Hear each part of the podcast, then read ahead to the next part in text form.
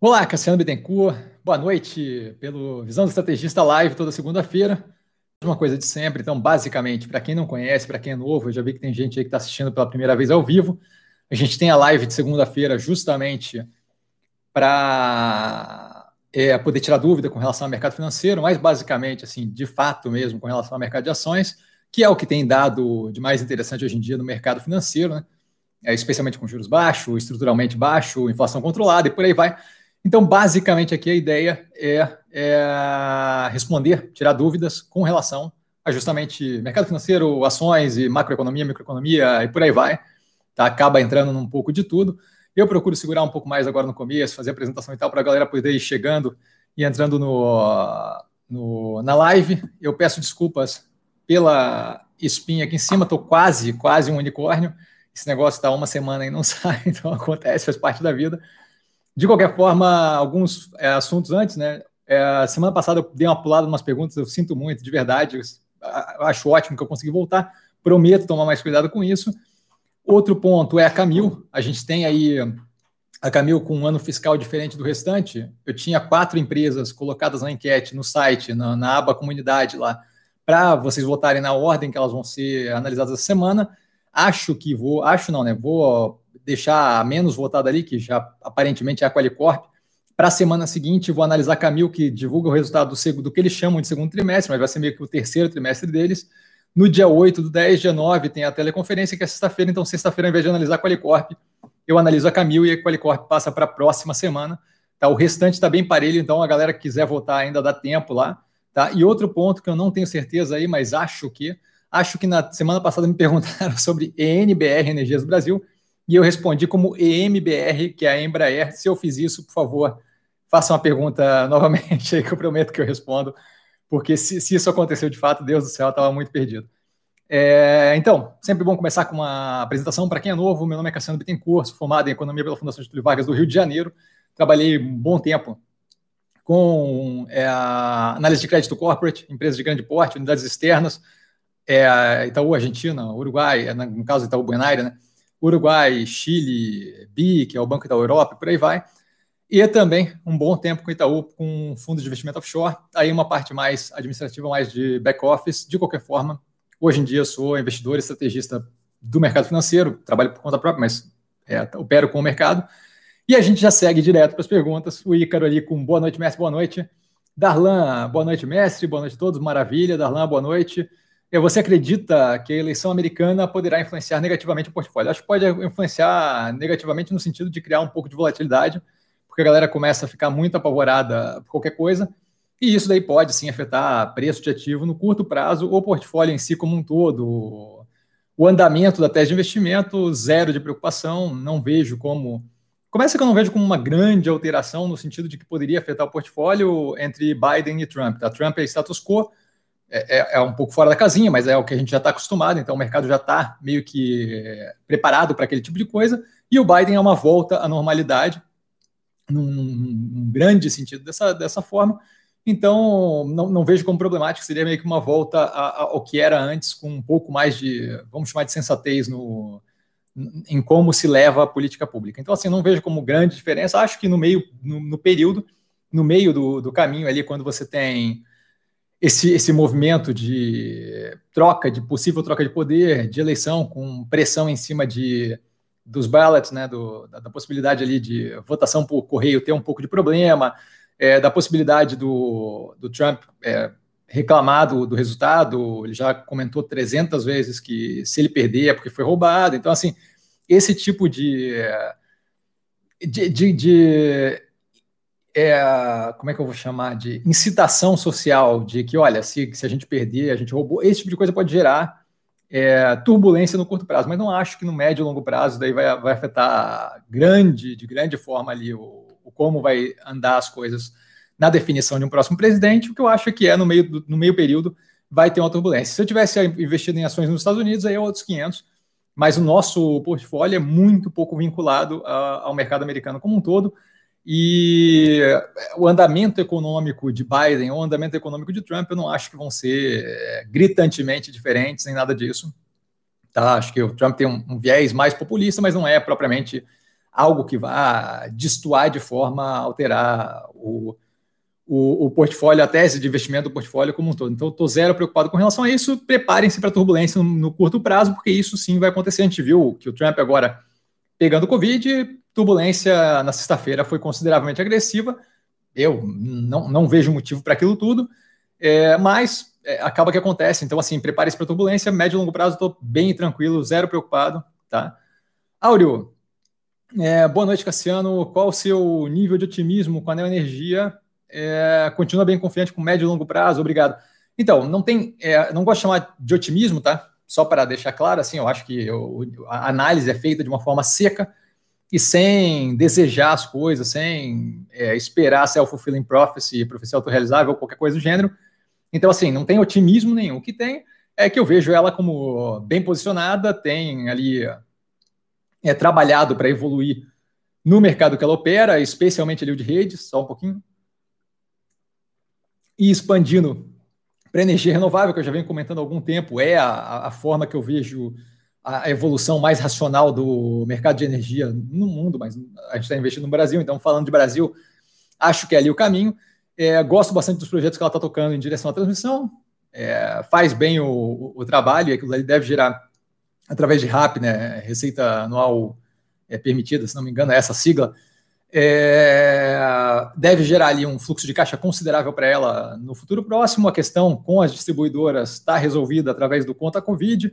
Então, assim, a empresa é, vejo como positiva, médio e longo prazo. Eu é, tô, tô olhando o tempo todo para ela, vamos ver qual vai ser o resultado. Não acho que vai vir um resultado negativo nem nada disso.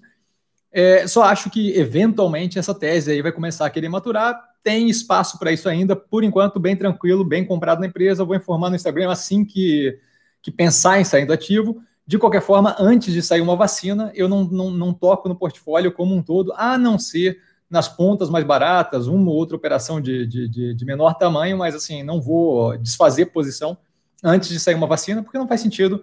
A gente tem ali um, uma, uma, brecha aí que está para acontecer, que é justamente a vacina, a primeira vacina ser aprovada, e com isso deve dar uma aliviada violenta no mercado, deve, deve, deve, dar, uma, deve dar uma subida na maré como um todo. Não vejo por que liquidar a posição antes e ficar desinvestido com aquele capital, se eu posso guardar um pouco mais e eventualmente ver o portfólio como um todo subir, e aí sim começar a remodelar o, portfólio à medida que eu vejo uma, uma, uma operação mais interessante do que a outra, tá? Mas sou bem tranquilo com a operação. Cristiano, fala Cassiano, opa, boa noite, boa noite, finalmente vou assistir ao vivo, maravilha. Davi, boa noite, boa noite, Davi. Jader, boa noite, boa noite, Jader. Cassiano, como você projeta e estuda aqui é o crescimento da Santos Brasil, empresa que, abre aspas, historicamente da Preju, fecha aspas, abraço. Então, é, eu não, primeira coisa assim, ó, é, historicamente da Preju, essa, essa, vibe do pensar muito no historicamente, eu acho é, contraproducente, porque o fato de eu, de eu ter passado por esse tipo de coisa não, não quer dizer muita coisa. Né? Historicamente, a Tesla dava prejuízo, você olha um pouco para o futuro, vê a projeção de crescimento, a empresa subiu, é, multiplicou cinco vezes o, o, preço do ativo nesse ano. Então, o historicamente prejuízo, zero de, de, de, preocupação com isso. Tá?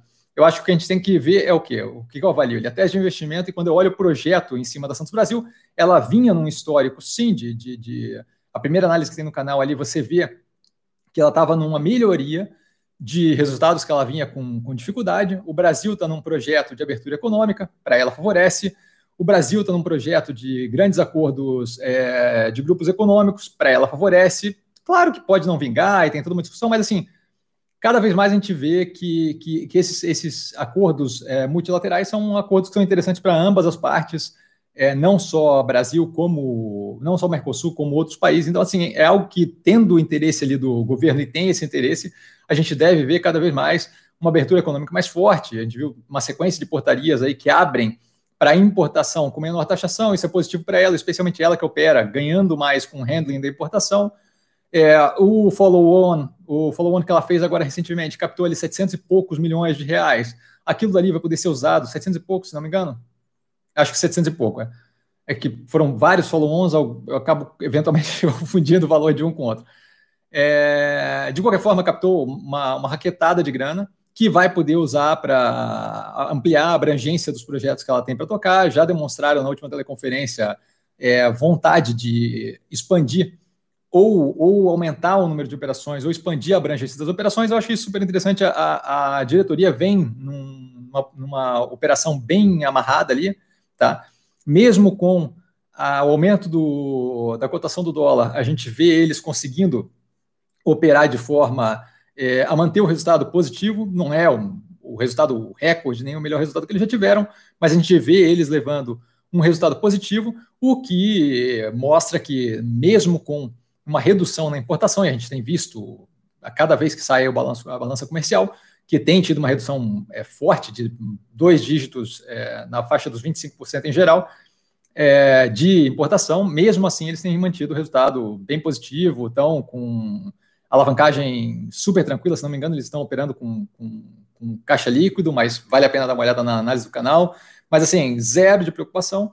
E a gente deve ver, à medida que o mundo começa a aliviar na questão de é, riscos aí, né, com relação à Covid, com relação à ajuda, possível ajuda financeira americana aí para setor de aviação e outras é, é, consumidores e por aí vai, a gente deve ver uma redução no risco global, com saída de vacina, a gente deve ver uma redução do risco global, é, uma possível é, redução aí desse, desse, desse chamado risco fiscal que a gente está no Brasil, se eles de fato mantiverem se mantiverem atrelados ao teto e fizerem as coisas de um jeito é, responsável fiscalmente falando, a gente deve ver redução atrás de redução de risco. Essa redução de risco deve refletir positivamente no dólar versus o real, de forma que a gente deve ver um arrefecimento da moeda americana à medida que o tempo vai passando. Isso vai favorecer agressivamente importação e vai favorecer agressivamente as operações dela. E com isso, a gente vê aí um. É, qual é o lance? Você vê justamente hoje uma empresa avaliada baseado é, em,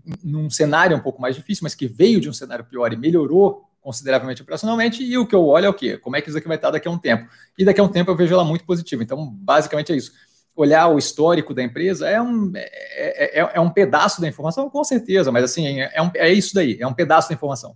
Ah, o quanto ela lucrou 10 anos atrás, né? Sabe? Então, o histórico de prejuízo não me incomoda, eu estou bem tranquilo com médio e longo prazo, a diretoria opera super bem, a empresa está muito bem posicionada num setor que se favorece bastante do momento que a gente está vivendo de ampliação de comércio internacional no que tange o, interesse, o interesse do governo e o interesse de outras operações, especialmente com os Estados Unidos, é, com o Trump, terem ido na direção de fechar o comércio internacional. Então, acho que a gente favorece muito quem está interessado em, de fato, negociar. Tá? É, vamos lá, Eduardo. Boa noite, mestre. Tube 4, 22, 81. Acredita na recuperação para 32? Eu não, não, não, não, não, não acho que é sadio nem interessante para a gente ficar chutando preço. Eu acredito numa recuperação de todas as instituições financeiras de grande porte, daí entra Bradesco, Itaú, Banco do Brasil, porque são operações que tiveram uma queda descomunal, descasada da, do, do, do, efeito que eles sofreram no balanço e que, diga-se de passagem, até o momento é provisionamento, tá? É, então é só eu, eu, eu, segurando do resultado para poder garantir é, que eu vou ter como pagar, dependendo do que vai acontecer com relação à inadimplência.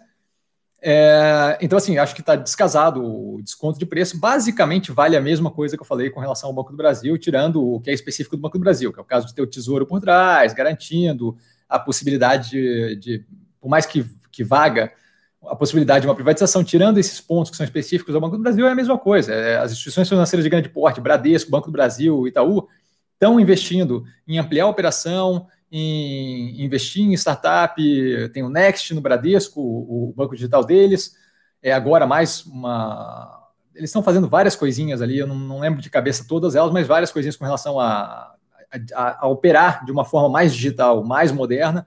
O YouTube, o Itaú com o Cubo, que é startup de que é incubadora de startup, que inclusive tem é, startup não só vinculada ao sistema financeiro, mas o próprio Burger King tem uma operação ali que está incubada no, no Cubo, tá? É, tem participação, o, vínculo, qualquer coisa do gênero, está explicado na análise deles. É, o Banco do Brasil, com agora a formalização da operação com o UBS para a formação de um banco de investimento na América do Sul, na América Latina, se não me engano, tem que ver ele qual é a expansão, mas na América do Sul, garantidamente é, movimento bem legal, também estão reduzindo o número de agências, racionalizando agências, é, reduzindo o número de funcionários, isso é, é, é paulatinamente há bastante tempo. Algumas é, já tem é, uma evolução nos clientes que são nativos digitais forte, Então, assim, todas essas operações foram descontadas de uma forma que eu vejo como descomunal. Então, eu estou zero preocupado, eu vejo todas elas voltando a nível de preço pré-pandemia. Agora, o 32 reais e tal, ficar falando isso é chute, tá? Mas eu vejo a normalização das operações, é, vejo as operações em geral como instituições financeiras grandes, estou falando, tá? Que são as comparáveis, aí, Bradesco, Itaú e Banco do Brasil. Todas elas extremamente descontadas, estou overweight, estou overexposed, estou exposto a mais para cliente em Banco do Brasil, porque eu estou zero, zero preocupado. Tá? Eu prefiro a operação do Banco do Brasil, mas acho que as três estão muito bem preparadas para a retomada, assim que sair uma vacina, assim que relaxar um pouco. É, tem muito burburinho sobre muita coisa o tempo todo no mercado financeiro e a galera está deixando, se deixando abalar. Tem, um, tem uma saída forte de capital também é, estrangeiro, por desconhecimento mais profundo do mercado brasileiro, por aí vai. Tá aí certo medo do que está acontecendo, esconder. Às vezes é, o capital é, é um tamanho de capital muito grande, o cara tem que acabar se escondendo em outros ativos que não afetem tão negativamente, e aí você acaba vendo essa saída de capital em grande parte de ativos mais líquidos. É, grandes ativos líquidos aqui no Brasil é o quê? Petrobras, Vale do Rio Doce, os, os grandes bancos, Itaú, Bradesco, é, Banco do Brasil, e acabam sofrendo um pouco mais. Não sei como é que está a situação em Petrobras Vale do Rio Doce, porque eu não acompanho, mas assim, Itaú, Bradesco e Banco do Brasil desceram basicamente juntos ali. Acho que o desconto é completamente descasado, descomunal. Então, estou zero preocupado. Não sei se 32, mas eu digo que assim, eu estou tranquilo do Banco do Brasil e os outros bancos voltarem a níveis pré-pandemia, que é ali um pouco antes de março, ali, aquele nível ali, tranquilamente, é, sem, sem, sem problema. Tá? Alexandre, é, boa noite. Vê alguma importância e tem alguma opinião sobre a decisão quanto aos, votos, aos royalties da marca Clabin a ser votado no dia 30? Então, eu acho que vai ser. Eu confio bastante na direção da Clabin, tenho falado isso algumas vezes. Eles mostram bastante consistência, mostram interesse é, em trabalhar em prol do, da empresa, tá? Então acho que eles estão fazendo um movimento muito interessante. Quando começou essa conversa de compra da marca, eu fiz um, um vídeo para o canal, é, então assim, o vídeo está lá, eu acho eu vejo como super positivo, acho que tem mais a desvencilhar mesmo, especialmente com o nascimento de Puma 2, que a gente vai ver, vai aumentar violentamente o ganho e aí vai aumentar violentamente os royalties também que a gente vai ter que pagar. Então acho que é melhor cortar, acho que devia ter cortado antes já aquele cordão umbilical ali, mas acho que é melhor cortar o quanto antes, tá? justamente para a gente poder continuar com algum nível de independência frente à família Clabin e tocar, tocar a vida de um jeito, comprar logo a Sugemar e tocar a vida de um jeito tranquilo. Tá? Então, assim, eu vejo como muito positivo. Não acho que a diretoria está fazendo algo sem estudo, tem é, parecer de de instituição independente, tem todo um trabalho feito ali para o valuation daquilo e aparentemente ainda assim a gente está pagando, mesmo com todo esse rolo, a gente está pagando com um baita de um desconto a compra das marcas. Então, assim, é, eu acho que tem mais é que fazer isso logo, acabar com isso, tirar isso do caminho, está começando a atrapalhar, está em grande parte ali por causa do BNDES, é, e tem que, tem que arrancar logo isso do caminho e tocar a vida e, e, e seguir com o que interessa, tá? Eu acho que, eu, eu acho que, tem, que tem que fazer tem que fazer isso o mais rápido possível. Se vai ser votado dia 30 ou não, se vai ser estendido ou não, olha, a gente já viu que não tem como dizer a data certinho, porque já tem é, paulatinamente tentado ser feito isso 300 vezes, e o BNDES vem e mete o B dele e acaba conseguindo postergar, atrapalhar ou fazer alguma coisa do gênero. Eu quero que seja feito logo, resolvido e toca a vida para frente, mesmo que fosse um valor acima do que vale, bababá, avaliação X ou Y. O processo foi feito, resolva logo isso, porque está começando a incomodar mais eles não resolverem isso do que efetivamente resolver pagar o que tem que pagar e cair fora e, seguir com a vida. Tá? Então, eu sou bem favorável a que faça logo por acreditar na, no processo que a diretoria fez e achar que aquilo ali está mais do que justo e, e vamos para frente. Luciano, boa noite, mestre, boa noite, cara. Mestre Cassiano, o Nadal ainda está com fome, BKBR, é. É, o Luciano mandou uma, um, ah, eu não sei nem se chama de meme aquilo, mas uma foto lá, o, o marketing da, do Burger King, que aliás é uma coisa que eu pontuo no, na análise deles, onde o Burger King eh, bota o jogo do Nadal versus o, um tal de McDonald's, eu não entendo lufas de tênis, mas o sobrenome do cara era McDonald's, aí a, o Burger King brinca com isso, e novamente, assim, mais uma vez, é, o Burger King sempre com um marketing bem edge, bem agressivo e bem positivo. Então, de fato, é mais um ponto aí para para levantar a tese é, é, muito positiva, em parte por causa disso. E é uma das poucas empresas que a gente pode citar assim que o marketing agressivo é algo que de fato faz muita diferença. Cristiano, qual a sua opinião sobre a, a opinião, a projeção de valor alvo para a ação do IRBR3, que em 21 do 9 fechou em 5,41 e hoje está em 8,61? Eu não trabalho com preço-alvo porque o preço-alvo depende de uma cacetada gigantesca de variáveis. Uma delas, a mais importante, é a percepção que o mercado tem do ativo. E RBR é um ativo que é, tem ali toda uma nuvem de ah, eu vou ficar rico do dia para a noite, porque não pode ser assim, blá, blá, não sei o quê. Então é mais um. Hoje em dia é mais especulação do que qualquer outra coisa. Tá? É, eu não tenho interesse nenhum em estar no ativo, primeiramente, por causa da, da, da, da incapacidade de prever o quanto esse rolo todo ainda vai se estender, porque, como a gente viu, é, foram pauladas atrás de pauladas, é, onde a galera falava, não, agora vai, agora resolveu, agora não sei o quê, e nunca resolvia, sempre aparecia mais uma bush, mais uma bush, mais uma bush, a empresa foi afundando, mas mais do que isso, porque o setor de seguro como um todo eu não acho que é um setor interessante neste momento, uma vez que a gente tem resultados, é, é, juros, por exemplo, é, a gente tem um juros baixo e controlado, a gente tem inflação controlada, tá? tem alguma pontada mínima de curto prazo, mas a inflação como um todo é controlada, e isso dificulta bastante uma empresa que depende de recebimento de prêmio para alocar aqueles prêmios em preferencialmente ativos livres de risco, para daí pagar com aquele rendimento um pedaço dos sinistros, ou, pagar um, com um pedaço daqueles rendimentos dos sinistros e o restante vira ganho financeiro. Nesse momento, acho que fica muito complicado fazer isso, tá? Então, com, com, uma margem consideravelmente grande. Então, eu não vejo interesse no setor como um todo nesse momento. O Brasil tivesse uma situação mais, mais grave ou aquecida, com a economia aquecida, é outra conversa. Mas nesse momento, acho que é, um, que, é um, que é um setor como um todo que não vai se aproveitar do momento que a gente está vivendo. Tá? Então, eu não vejo nenhum interesse ali. Mas com relação a preço-alvo, valor-alvo, não, tem, não tenho nenhum intuito ou. É, pretensão de dizer que eu vou acertar o preço de qualquer ativo. Acho que quem, quem faz esse trabalho está tá fazendo um desserviço para todo mundo que está envolvido. Porque você tem uma cacetada gigantesca de variáveis, é basicamente chute. Tá? Então, assim, eu não trabalho com preço-alvo, acho, acho que pode ter alguma coisa para recuperar, mas nesse momento, pela falta de visibilidade que se tem com relação a como é que está a operação do IRB, eu prefiro não meter a mão. Tá? É, é, é, muito mais quando você não tem como saber, como ter uma previsibilidade para onde as coisas vão e o que, que vai acontecer, vira muito mais um trabalho de chute. Aí se é para chutar, vamos jogar poker, Texas Hold'em, é mais divertido, não envolve é, a, a, a, ilusão de achar que eu sei para onde é que vai o IRB, tá? Então, acho que falta visibilidade, acho que tem muita galera pilhando, tanto para negativo quanto para positivo. Eu não tenho qualquer interesse de entrar no ativo e preço-alvo não tenho para nada, nem para as ações que estão em carteira, porque é chute, tá? Felipe, é, como vê o setor de bancos pequenos, principalmente o Banco Inter, BTG, e Banco Pan. Prefere os bancos pequenos ou os bancos grandes? Eu prefiro os bancos grandes nesse momento por causa do desconto gigantesco. Não tenho acompanhado bancos pequenos. Nossa, enfiei a mão aqui agora, acho que lanhou aqui. Não tenho acompanhado bancos pequenos, tá? Mas com relação é, ao Banco Inter, a gente vinha de uma valorização muito agressiva por causa da ideia de que ah, era fintech coitada na bolsa e blá blá blá, não sei o quê. Não, não, não acompanhei depois daquilo.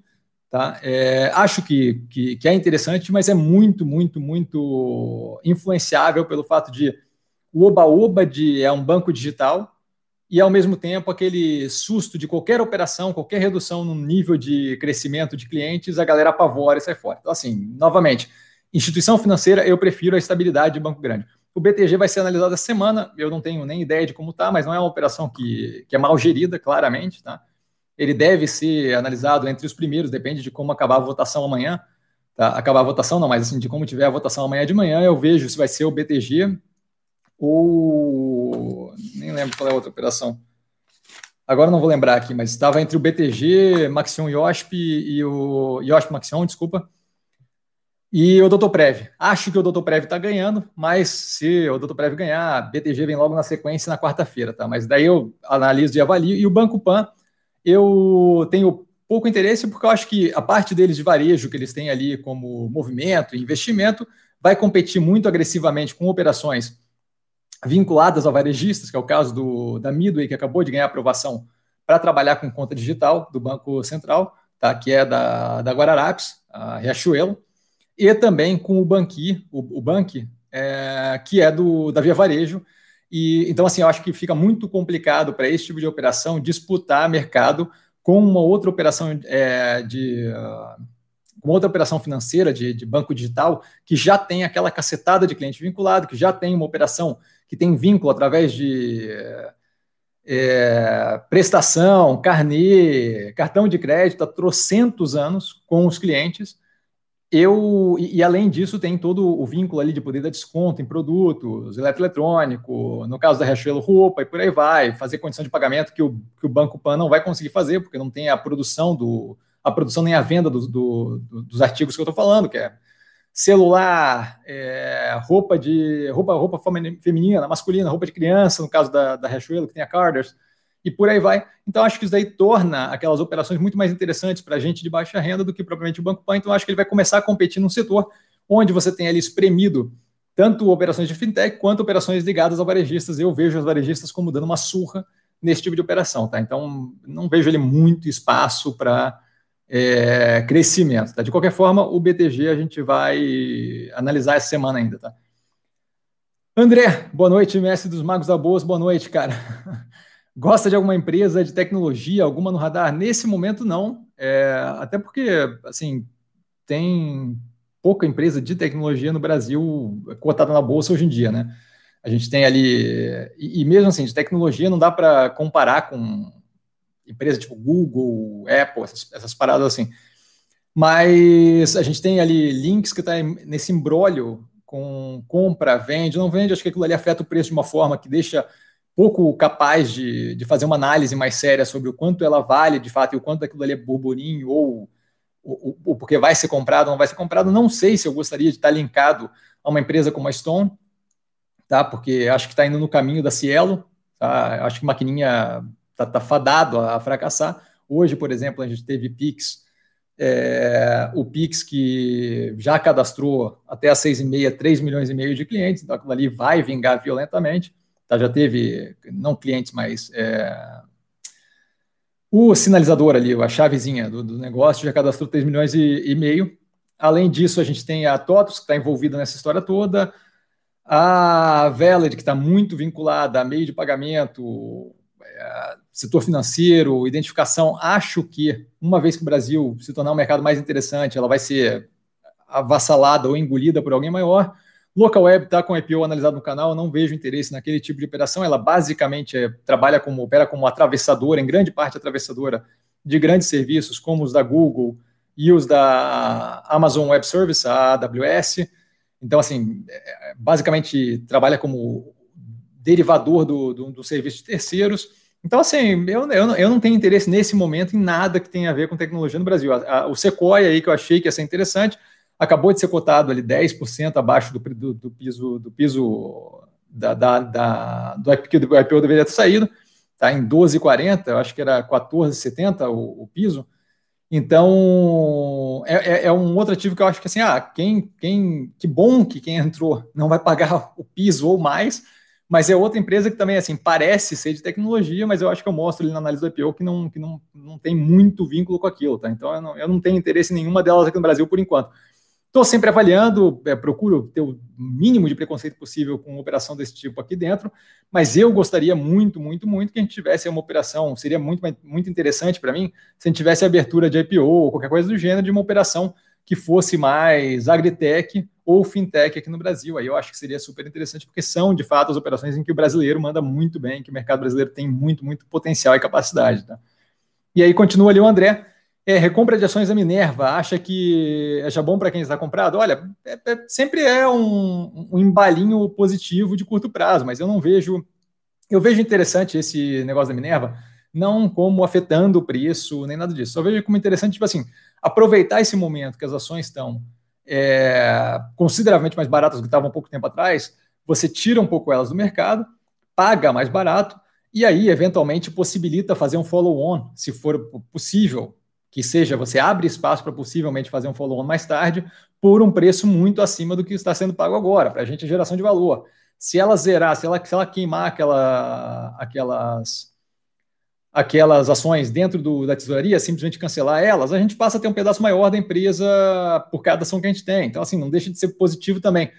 Eu acho positivo do jeito que eles fizeram, por quê? Porque a ação vinha caindo violentamente, eles aproveitaram o momento para pegar a ação a troco de banana, que, que eu acho que 11 e pouco é troco de banana, tá? É, e botar para dentro e seria muito positivo. Eu confio bastante no, no, no CFO da Minerva, que é o Ticle. Então, assim, vai ser muito positivo se eles usarem aquilo dali para, eventualmente, no futuro próximo, fazer um follow-on dado que tem ação dentro do mercado, ou revender aquilo a, a, muito mais caro do que o que a gente tem agora, tá? É, mas eu, assim, o efeito de buyback, eu não gosto muito da, da, da prática de buyback. Tá? Eu acho que buyback só faz sentido nesse tipo de caso. Ah, a ação caiu demais, o mercado está maluco, maravilha, vamos comprar, e aí, eventualmente, no futuro, a gente pode cancelar e fazer um follow-on, ou pode repassar aquilo ali a mercado por um preço muito mais caro e ponto. Tá? É, mas se não for assim, eu não vejo muito interesse. E esse efeito de curto prazo de ah, estão comprando, o preço reduz o número de ações e o preço sobe, esse tipo de coisa assim, para mim não, não é propriamente gerador de valor. Eu acho que a estratégia é positiva porque caiu demais. E acho que é um, um, um furo violento da análise do mercado de, de, de, deixar o ativo em 11 e pouco reais. Então, nesse sentido, acho positivo, mas não é nada que vai mexer o, o, o, o ponteiro, não. Tá? Não acho que é nada uh, incrível. Robinson, é, boa noite, Cassino, boa noite. É, sobre o caso de peste suína no Piauí. Preocupa? Não preocupa, porque é peste suína clássica. A peste suína clássica não é a peste suína africana. A gente tem vacinação, a gente tem como tratar, não é nada que, que afete. A gente já teve isso em 2019, se não me engano, na metade para o final de 2019. A gente teve, não foi no Piauí, é, mas a gente teve também casos de peste suína é, clássica, não é problemático, é algo que tem tratamento, é algo que tem. É, outra coisa, o Piauí não está incluso no. E é importante, enquanto falar peste suína para os outros, fale clássica, porque faz uma diferença violenta se é africana ou a clássica. Tá? É africana, não tem qualquer tipo de tratamento, nem vacina, nem nada, e você tem que simplesmente abater o animal. É, nesse caso aí, não é preocupante, porque tem, tem vacina. É, você, o Piauí ali, aquele, aquele circuito ali onde eles estão, não faz parte do circuito de exportação, então é um, é um não deve, pelo menos, afetar é, licença para exportação nem nada disso. Os animais não saem de lá para exportação. E mesmo que tivesse qualquer problema desse curto prazista, a gente, até que, até que fosse resolvido, a gente está comprado, eu pelo menos, né? Tô com, eu estou comprado em Minerva e a segunda opção para mim seria Marfrig. Ambas trabalham só com carne bovina, então não tem absolutamente nenhuma relação com isso, tá? Seria um pouco mais preocupante se fosse no circuito de exportação para quem está em BRF ou, ou JBS. Mesmo assim, não vejo como preocupante por ser é, por ser febre suína clássica, tá? peste suína clássica e por ser fora do circuito de exportação. Marcos, saiu a precificação de Sequoia 12,40, abaixo da faixa indicativa. Pode ser uma oportunidade? Eu não vejo como oportunidade pelo motivo que está lá. Assim, a, a, questão para mim não era a precificação do ativo. A questão para mim é que aquilo ali é vendido como uma operação de tecnologia e não é. Eles estão escalando a operação, a operação está escalando de tamanho não porque eles estão ganhando é, capacidade operacional e ganho de escala, eles estão crescendo na operação porque eles estão reduzindo margem, reduzindo margem, eles estão pagando para crescer, eles estão dando desconto para crescer. Tá? Eu não vejo isso como, como empresa de tecnologia, eu vejo isso como uma empresa que está me mostrando que, que, que o topo está próximo ali de onde é que eles conseguem chegar, porque vai eventualmente vai espremer a margem suficientemente é, o suficiente para não valer a pena. E aí eu, eu, eu, travo, porque é muito fácil crescer dando desconto. Se eu paro de dar desconto, aí fica mais complicado. Tá? Então eu acho, não tem qualquer interesse no ativo. Com certeza fica mais interessante a 12,40 do que a 14,70 que era o piso? Fica. Mas eu não tenho qualquer interesse no, no ativo, porque a tese não faz sentido para mim. Tá? É, boa noite. Lúcio, boa noite, mestre, boa noite, cara. Standard Poor's elevou o IRBR a AAA para BR, né? BR AAA. BR AAA quer dizer que ela é AAA, que ela é o maior nível de dívida pro Brasil. Tá? Ela não é AAA em geral. É, com desconto de 80% já dá para tocar nela com uma vara de 2 metros. então, ele está tá brincando com isso, porque quando me perguntavam antes, eu falava, olha, não toco na, na IRBR com uma vara de 10 metros. Olha, eu acho, eu acho que assim, ó, é, é, é o que eu falei antes, eu não tenho interesse, por quê? Porque para mim a visibilidade é zero. Tá? O desconto de 80% torna a brincadeira mais interessante? É, torna a brincadeira mais interessante. Eu acho que assim, ó, é, a gente tem que ver o índice que a S&P bota para elas, e S&P, Fitch, é, Ratings e a Moody's, da forma que aquilo ali é. Essas são avaliações para dívida, tá? Elas avaliam qual é a capacidade da empresa de pagar dívida. Eu não, eu, eu, em nenhum momento durante esse período todo eu achei que aí é que o IRB ia passar por perrengue e não ia conseguir pagar endividamento.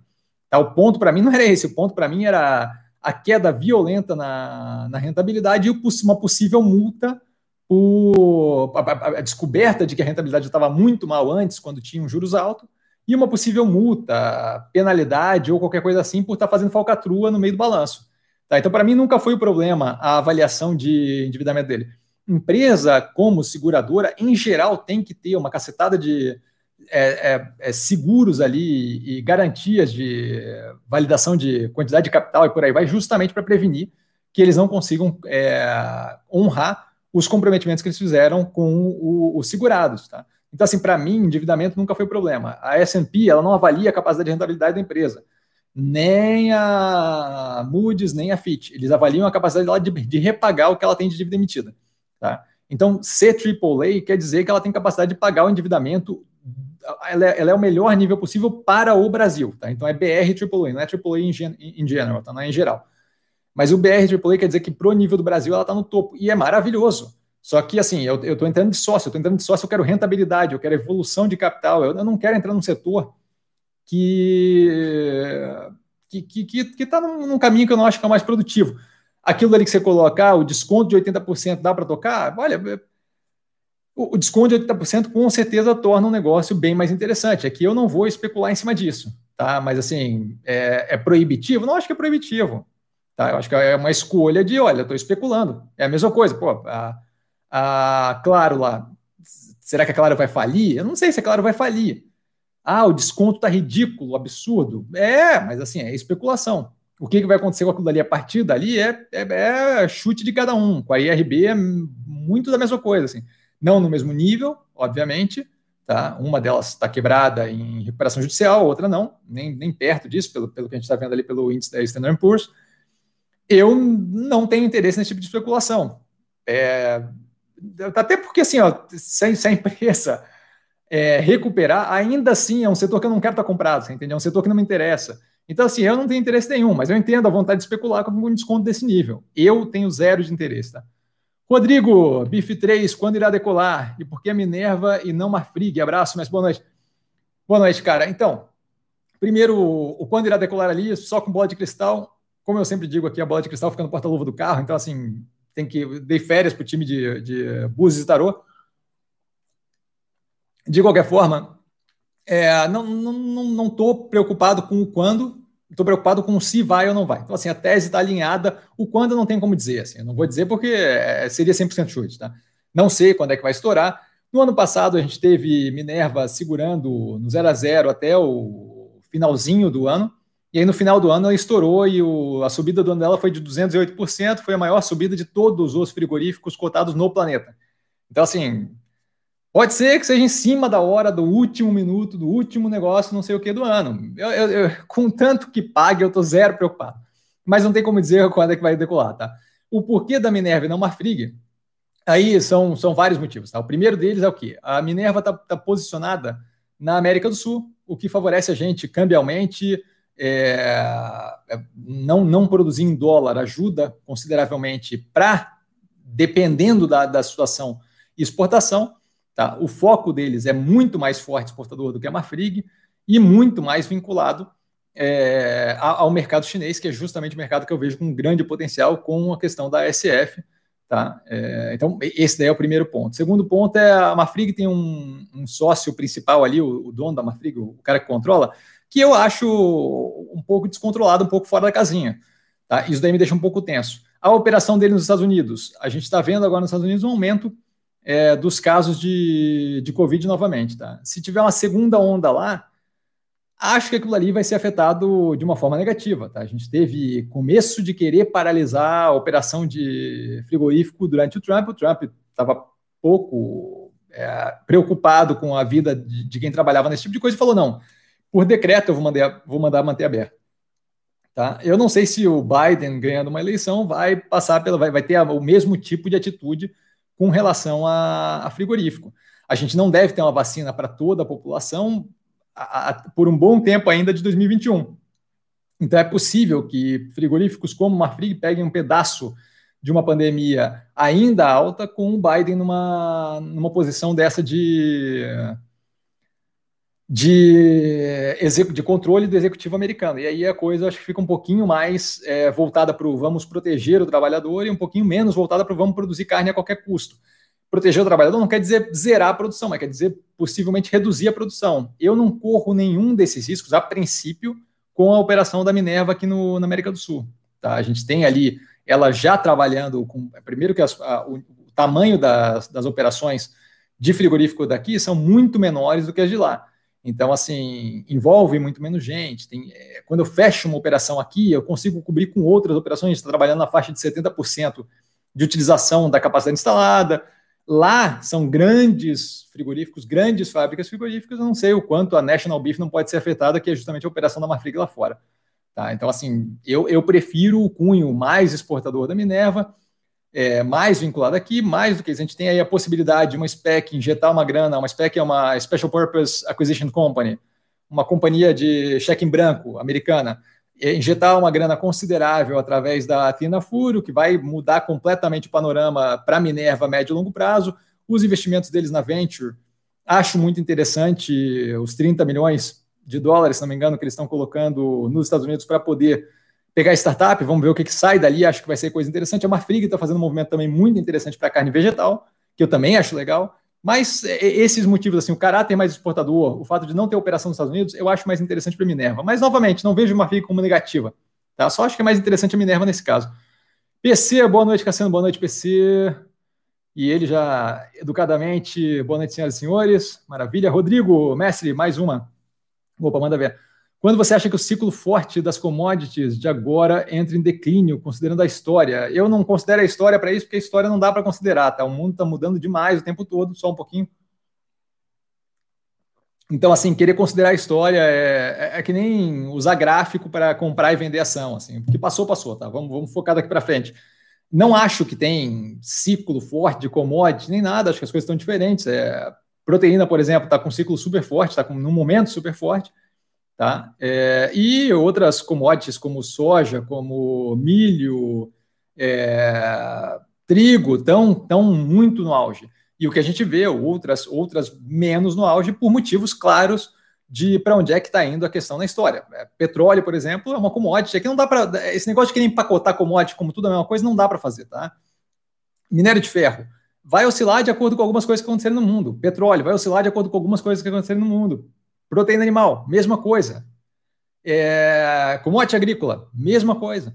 Tá? Então, assim, é, a gente tem aí é, commodities que estão batendo recorde de preço. A proteína, por exemplo, é uma delas. É, soja está bem forte, milho está bem forte, trigo está bem forte.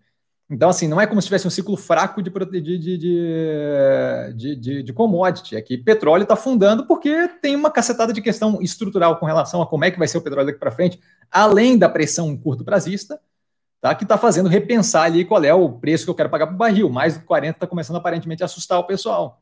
Mais de 40 dólares, tá? Então, assim, não dá para pensar commodity como pacote, tá? Tem que, tem que ver as coisas separadas. Então, assim, eu esqueceria esse negócio de ah, o ciclo forte das commodities e pensaria o quê? Operação por operação. Hoje em dia, o que, que tem de interessante com relação a commodity? Pô, é, proteína está bem, tá bem forte. Petróleo, eu estou vendo como indo numa direção completamente contrária é, minério de ferro depende de um crescimento global agressivo. Eu vou ter um crescimento global agressivo tão cedo? E, eu desconfiaria disso.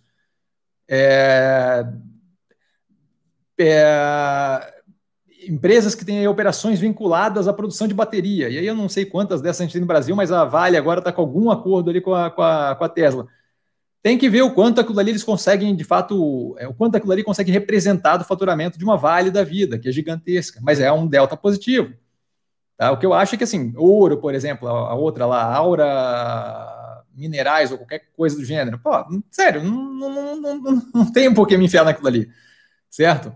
É, cobre, a Paranapanema, depende de um crescimento global mais agressivo. Por quê? Porque aquilo ali vai ser demandado para produção de infraestrutura, para produção de eletrodoméstico, eletroeletrônico. Então, assim, vai ter agora esse crescimento? Não, não acho que é o caso, tá? Então, assim, acho que vale a pena evaluar, é, é, é, evaluar é ótimo, de evaluate, vale a pena avaliar caso a caso, momento a momento, não acho que vale a pena ficar esperando o ciclo forte de X ou de Y, tá? Esquece esse negócio de ficar olhando para a história para ver o futuro, tá? Eu acho que a gente tem que pegar o que a gente tem de informação agora, algum delta de como é que foi historicamente, mas tocar para frente, sabe? É, se a gente visse é, a crise como foi é, no, em, em 2008, a reação agora foi muito mais rápida, porque a gente aprendeu em 2008 que daquele jeito não dá para fazer, porque demora demais para a economia reagir. Então, assim, gripe espanhola, que a galera usa como exemplo violentamente, 300 vezes, não é a mesma coisa que está acontecendo agora. É uma pandemia também, mas o mundo é outro mundo. Tá? Então, assim, acho que tem que cuidar com esse negócio de usar história. Tá? Ridaut, Cassiano, tem informação sobre uma empresa concorrente da Santos Brasil no país? Ela pode atrapalhar as operações da Santos Brasil? Não tenho informação, não, é da, da empresa concorrente. Mas, basicamente, a gente tem ali um porto com espaços é, definidos para cada um.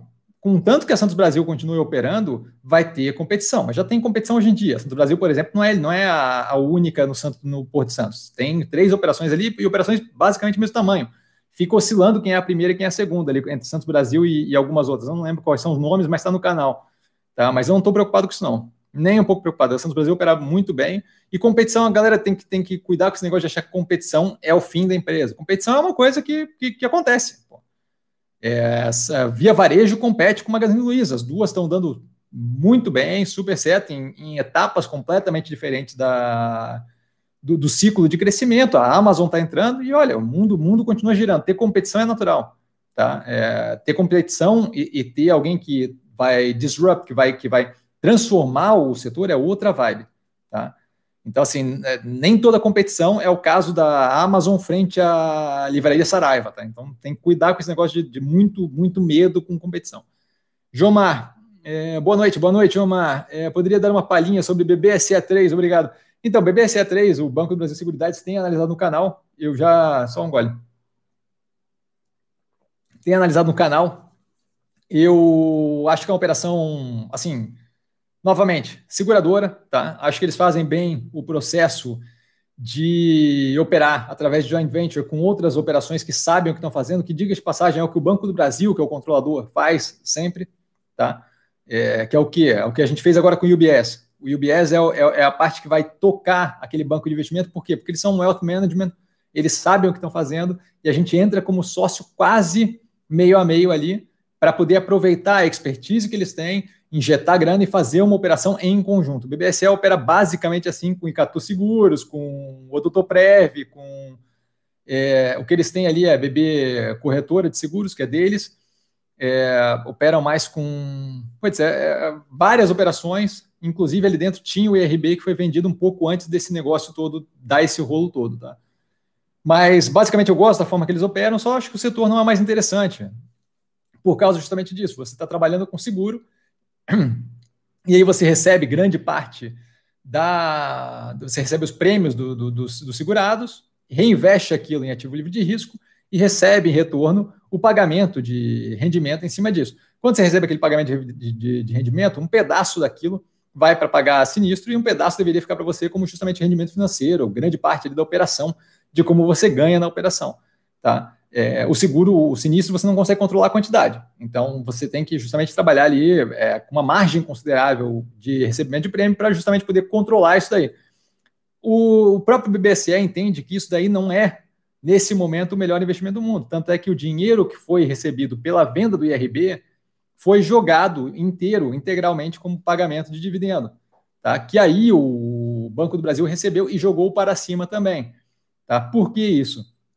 Porque eles é, é, falaram, inclusive, na teleconferência, que eles não veem um, um investimento que eles possam fazer neste momento, na área deles, que vai trazer um retorno de acordo com o que eles acham que é, que é, que é, que é interessante. Então, eles entendem, o, por isso, a, a, redução de tamanho, por isso o desinvestimento da IRB eles viam como não interessante aquele investimento mais, e aquele dinheiro não pode ficar ali, tem que ser retornado para o acionista, por quê? Porque aquele dinheiro não vai ser utilizado de forma a respeitar padrão mínimo de investimento e retorno para eles. Então, assim, eles estão vendo já que aquela situação já não é uma situação que é a mais favorável de mercado e por aí vai.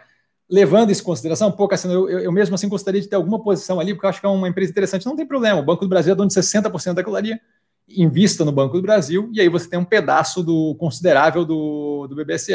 Se não me engano, eu, eu botei na análise do BBSE, não lembro agora qual é a participação, o quanto do resultado do Banco do Brasil vem do resultado repassado do BBSE, mas é uma quantidade considerável, tá? Eu não vou lembrar agora, não vou chutar o percentual, mas está na análise do BBSE no canal, tá?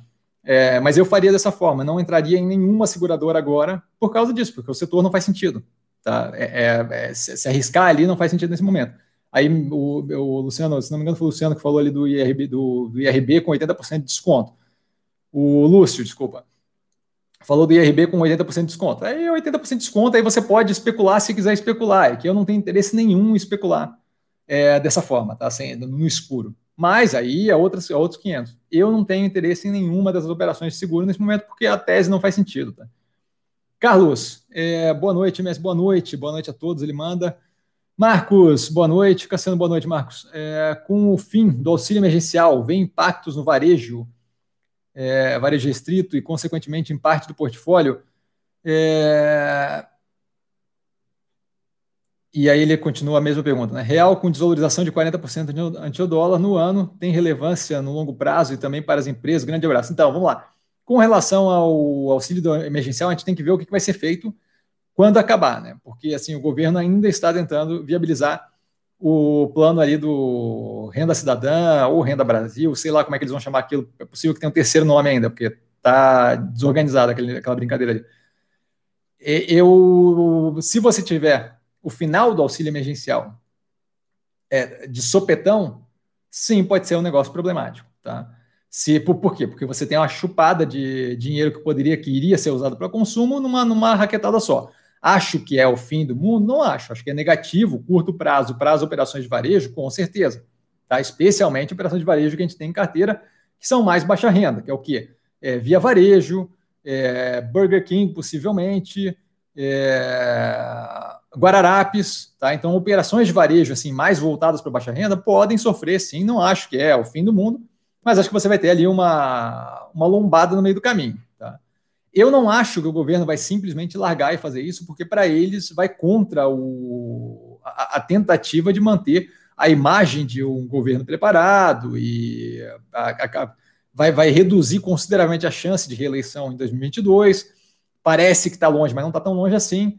Então, assim, eu acho que isso não deve vir a acontecer. Acho que vai ter ali, está tá sendo bolado justamente um plano e está tendo é, uma, uma certa urgência aí na questão de o que vai ser feito com relação à renda cidadã, justamente visando é, poder dar uma resposta a esse fim do auxílio emergencial. Então, tem que ver o que vai acontecer. Mais do que isso, depende também de uma cacetada de coisas que vai acontecer. Reforma tributária, reforma administrativa e por aí vai. Tá? Como é que eles vão lidar com isso? É, então, se acabar de sopetão, sim, acho que tem um efeito negativo de curto prazo, que não é o fim do mundo, mas sim, é negativo. Não estou preocupado, mas, mas, mas vai ter uma, mais uma lombadinha tá? possivelmente para justamente reduzir preço e é, reduzir preço médio no portfólio, mas, mas é possível sim que tenha um efeito negativo. Com relação ao real, desvalorizando contra o dólar, a gente tem operações que vão se favorecer e tem operações que não vão se favorecer. Clabin, é, Minerva se favorecem dessa operação.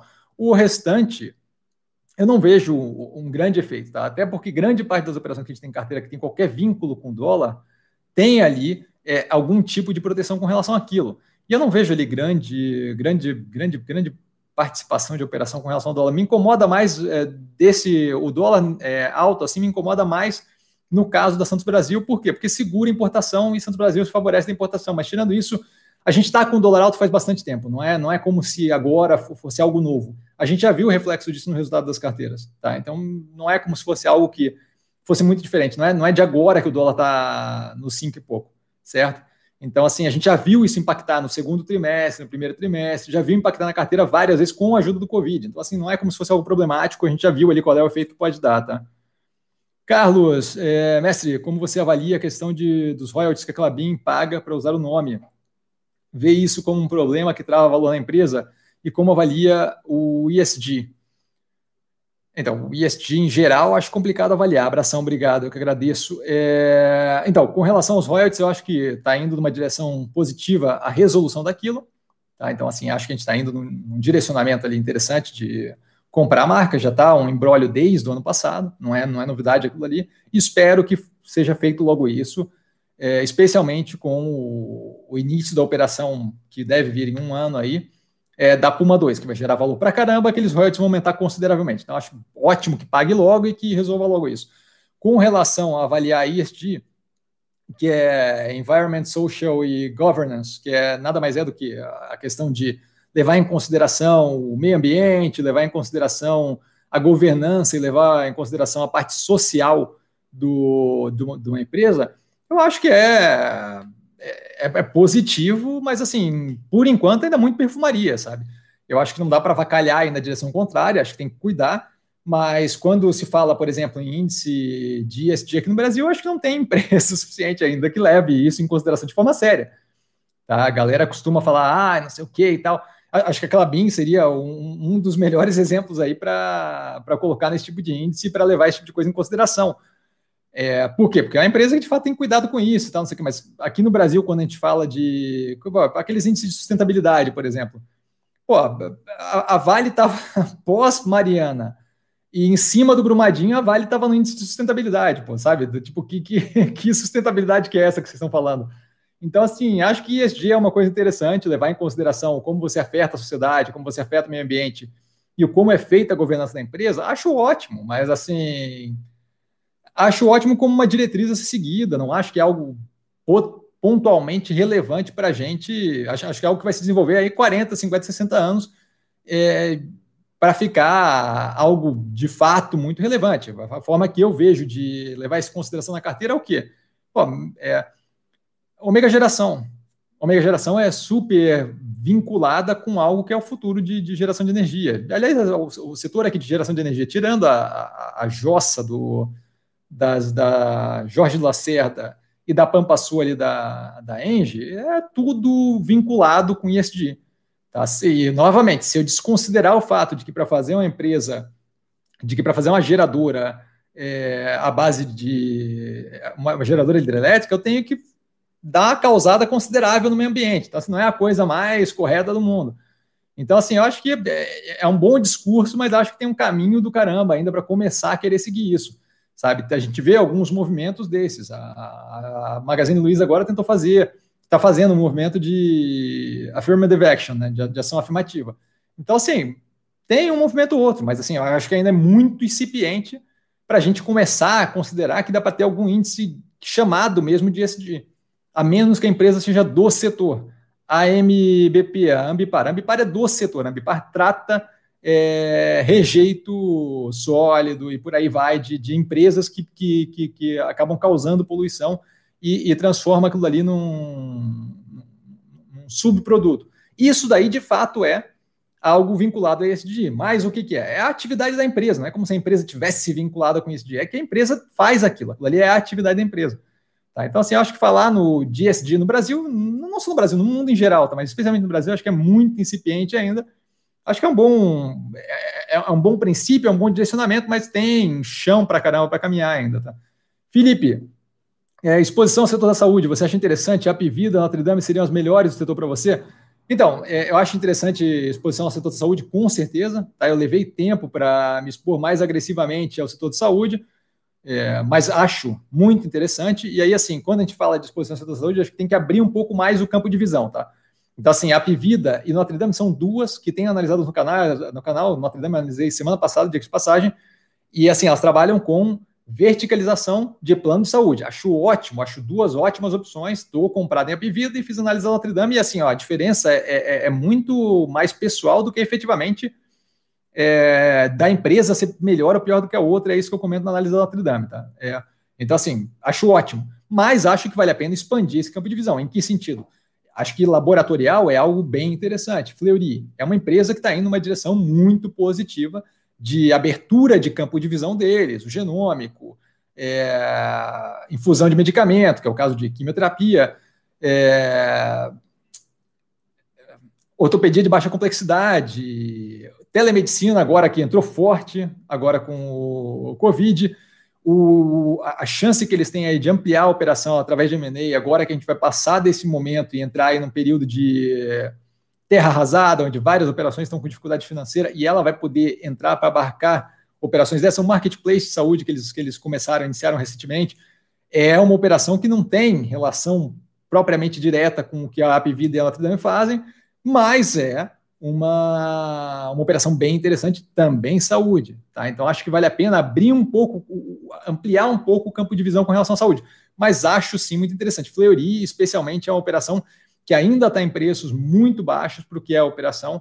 A gente viu, eu peguei para cliente recentemente, recentemente, um mês, dois meses atrás, se não me engano, porque tinha dado uma queda no preço e acho que é uma baita de uma operação que, que independente de patinar ou não econômico, financeiramente no curto prazo, é uma operação que tem um longo prazo muito brilhante, com uma expansão muito agressiva, uma mudança de preço violenta, que era o que acontecia com a Pivida quando eu peguei ela a 36 reais no meio para o final do ano passado, se não me engano, o período era esse.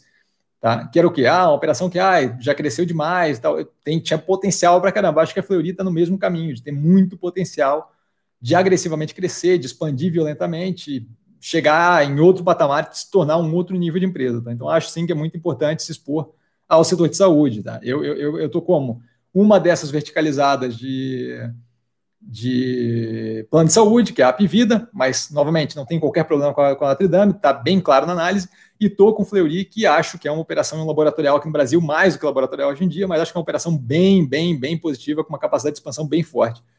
Richard, mestre, boa noite. Boa noite, Richard. Bora ensinar seus alunos como você faz análise. Queremos aprender mais, maravilha.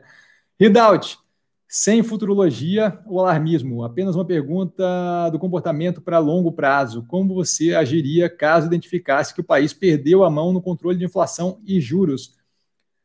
É, desculpa, e os juros subam em uma direção, em direção aos 30%. Caceta. Eu acho que assim, operações que seriam interessantes seriam primeiramente operações que não tivessem muito alavancadas, tá? Então, assim, é, passaria a olhar muito mais a operação que tem é, caixa líquido e, e, esse, esse, é o primeiro ponto, e operações que se, que, se, que se favorecem desse tipo de situação, que é o caso justamente ali da seguradora, sabe? Conseguem se esconder é, em título de dívida de grande porte, governo e por aí vai, etc e tal. Outra coisa que é interessante, assim, ó, empresas que consigam estar tá vinculadas a ganho em dólar, porque isso daí, se, se o juros sobe nesse nível, é, a, a, gente tem assim, a gente teria operações, teria, teria uma volta, o, o dólar, por exemplo, teria uma redução considerável nessa brincadeira, né? Porque você ia ter uma corrida para título do governo brasileiro violenta com juros a 30%. Então, empresas que importam, possivelmente seria uma boa opção. É, seguradora, por causa dos juros altos, inflação descontrolada, possivelmente seria uma boa opção. Mas aí teria que avaliar a conjuntura como um todo, tá? Por cima seria isso, mas aí teria que avaliar a conjuntura como um todo, porque é, tem, que, tem que ver o porquê que perdeu a mão no controle da inflação, tem que ver em que situação a gente se encontra, tem que ver como é que está o resto do mundo. Tá? Se a gente continua com déficit de proteína é uma coisa, se a gente não continua com déficit de proteína é outra coisa. Se o mundo está crescendo agressivamente é uma coisa, se o mundo está crescendo muito devagar é outra coisa. Tem que levar muita coisa em consideração, tá? Mas acho que assim, é, primeira coisa que tem que olhar é do tipo, olha, vou sair de operações de empresas que estejam muito alavancadas, tá? Empresas que consigam se capitalizar lá fora e consigam pagar juros mais baixos lá fora por ter uma operação muito é, segura com juros ou sem juros alto, é, é, é uma operação que seria interessante é, empresa muito endividada, muito alavancada, seria interessante entrar vendido, a descoberto. Tá? Por quê? Porque aquilo ali ia afundar rápido. Tá? Então, assim, tem, tem, tem que ver, porque não dá para basear em inflação e juros altos, porque o mundo é muito mais complexo do que isso. Mas esses seriam, essas seriam coisas que eu olharia. Tá? Ridaut, em quanto tempo poderíamos identificar isso? Ah, continua, né? Ah, meu amigo, depende do motivo. Tá? Então, assim, não, não existe como identificar isso pode ser por 300 coisas possíveis. É, por exemplo, a gente teve agora, se você tivesse me perguntado seis, seis meses, dez meses atrás, ah, Cassiano, como é que a gente pode identificar é, uma queda no PIB de, de 5, 6%? Pô, agora, agora não teria como identificar o quanto tempo ia levar, porque depende do motivo do porquê que isso está acontecendo. Não tem. É, é hipotetizar demais é exercício de futilidade, não depende de 300 mil coisas. Outra coisa, tem que parar de focar em juros, dólar e inflação como se fossem três coisas que vão resolver e, e, e, te dar uma visão de mundo. Não é. Tem 350 mil motivos do porquê que aquilo ali estaria no preço X ou no preço Y. Tem 300 motivos que são preocupantes, tem 300 motivos que são naturais, tem 300 motivos que são positivos. Não dá para avaliar as coisas separado. Tem que ver, é, eu levo os juros em consideração no mundo de hoje, porque eu consigo ver como é que está o mundo de hoje. Os juros sozinho como número não vale lufas para nada vale os juros de hoje, no mundo de hoje, o porquê que o juros está naquele nível e o como o mundo está reagindo. Os juros. Ah, Cassiano, num mundo onde o juros está 7%, o que, que você faria? Depende do, do, do que está acontecendo. Por que, que o juros está 7%? Por que, que não está? Depende. Qual é o. Qual é o. Para onde está indo os juros? Por que, que o juros chegou ali? Quanto tempo levou? Quanto tempo. Como é que dá a curva de juros? Não dá para querer separar três ou quatro coisinhas e achar que você vai conseguir fazer uma análise. Tá? É, falei ali porque foi perguntado, ah, o que, que veria? Eu levaria em consideração o endividamento das empresas, como é que afetaria dólar e empresas que se favorecem disso como seguradora seria uma, uma, uma opção possível. Não quer dizer lufas, porque depende de como o mundo está. É, é mais do que isso. Mercado financeiro não se resume a inflação, juros, dólar.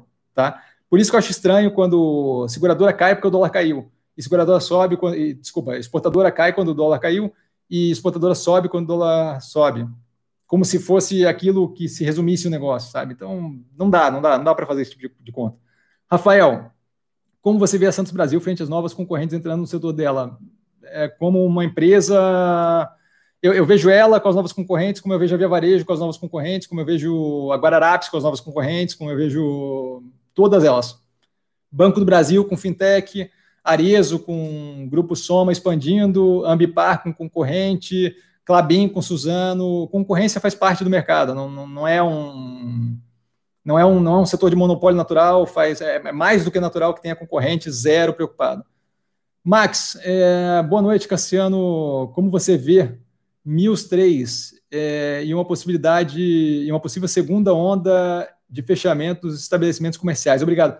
Então, eu comentei, a análise da meu 3 foi feita recentemente, agora, muito perto, se não me engano, essa semana passada ou, ou anterior.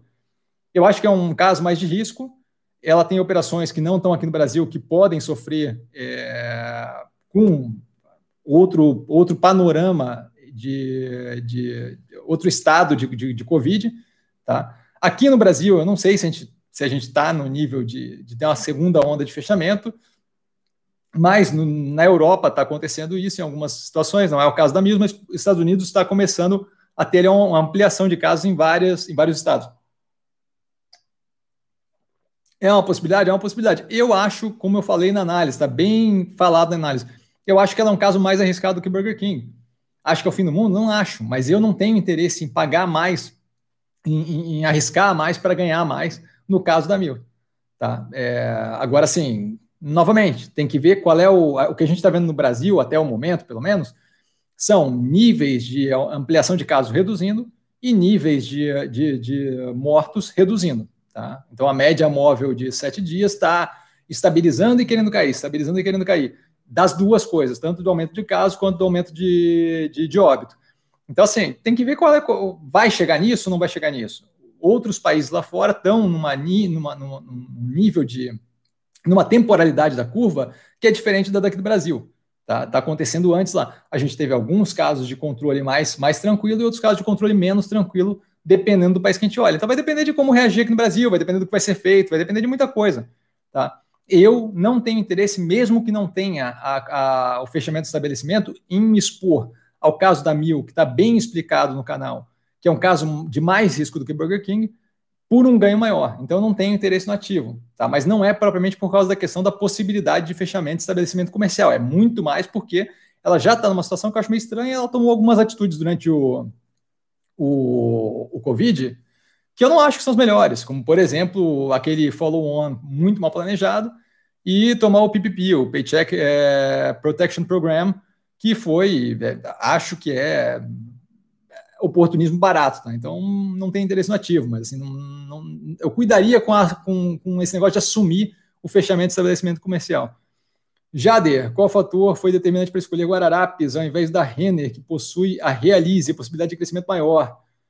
Não, é, o fator que foi determinante foi o preço na época estava muito mais descontado que a Renner, a Renner estava rendendo, estava trabalhando muito melhor e cobrava muito melhor, mas estava muito vinculada a ela entregava um crescimento muito forte, e aí, ela, e aí o crescimento do, do, do, ativo, da ação, crescia muito forte. Ela entregava e ela crescia, ela entregava e ela crescia. Enquanto isso, a Guararapes estava apanhando há bastante tempo já, é, quando eu comecei a investir no ativo, e foi, na sequência, já foi é, conversado a possibilidade de transformar a Midway num, num banco, e aí a coisa começou de fato mostrar ali um potencial muito grande. Eles erraram, logo na época que eu comprei, eles erraram duas, dois trimestres a gestão de estoque foi simplesmente um desastre, mas a gente chegou num fundo do poço ali na operação que é, deixava o quê? Deixava você com preço médio descendo, só com upside, só com, só com possibilidade para cima. Então, isso daí, isso daí facilitou bastante o investimento. Enquanto isso, a Renner estava indo super bem, mas estava pagando-se por uma empresa que ia super bem. Inclusive, quando eu comentei ela num live feedback, eu comentei justamente isso. Olha, você vai pagar muito bem, você vai pagar para uma empresa, você vai pagar pelo crescimento futuro de uma empresa que está crescendo como esperado. Então, assim, o preço vai subindo porque ela está rendendo, vai subindo porque ela está rendendo. Isso, naquele caso ali, tendo a opção da Guararapes, me deixa um pouco tenso, porque qualquer erro, qualquer deslize, qualquer problema que aconteça, como, por exemplo, o caso da, da Covid, causa nela uma, uma, uma raquetada no preço, que eu acho que é, é para recuperar, ela tem que voltar àquela questão de crescimento. Enquanto a Guararapes já estava muito desvalorizada frente ao que ela pode atingir, meu ver, né, minha visão. Então, basicamente, é um desconto muito maior no preço. Tá? A operação estava pior, mas eram, eram coisas que não eram estruturalmente difíceis de resolver. Readout, é, o que impede a B3 de disponibilizar os ETFs listados no exterior aqui no Brasil? O custo seria alto, atrapalha os ativos locais ou depende do interesse do criador desses ETFs? Cara, não tenho a menor ideia. É, acho que deve ter relação com regulamentação, não acho que deve ser é, pura e simplesmente por uma questão de querer ou não querer, tá? mas acho que deve ter fatores mai, maiores do que só a questão de vontade. Tá? Acho que deve ter regulamentação envolvida, eu, eu não tenho a menor ideia, a menor ideia. Tá? Sinto muito, não, não vou conseguir te responder essa. Felipe, é, ações de construção estão numa longa correção é, vale a pena pensar que é a opinião própria. Né? Qual a sua avaliação do setor é, com a Selic, imagino, né, baixa? Seria uma boa oportunidade para compra? É, gosta da exposição ao setor de construção na classe baixa e alta? Então, acho que é um ativo muito importante para ter no portfólio. Acho que eles vão ter um, um momento bem positivo. Acho que um dos pontos, com certeza, é a Selic baixa, a taxa de juros estrutural do Brasil baixa, ajuda, colabora consideravelmente para investimento de longo prazo, que seria justamente a compra de um apartamento para uma família. Tá? Eu tenho em carteira é, a Melnick, que entrou agora com o IPO. Mills não é propriamente construção, mas está vinculada de uma forma ou outra com o setor de construção civil, de operação é, de indústria, eventos e por aí vai. MRV, que daí é justamente aquele, é mais vinculado com aquela parte de renda mais baixa que você falou, né? especialmente faixa 2 e 3 do Minha Casa Minha Vida. É, Cirela, que daí é mais vinculada com renda mais alta, teve agora operações que inclusive ajudaram nesse período com é, o Minha Casa Minha Vida, mas é conhecida e mais vinculada em geral com renda mais alta.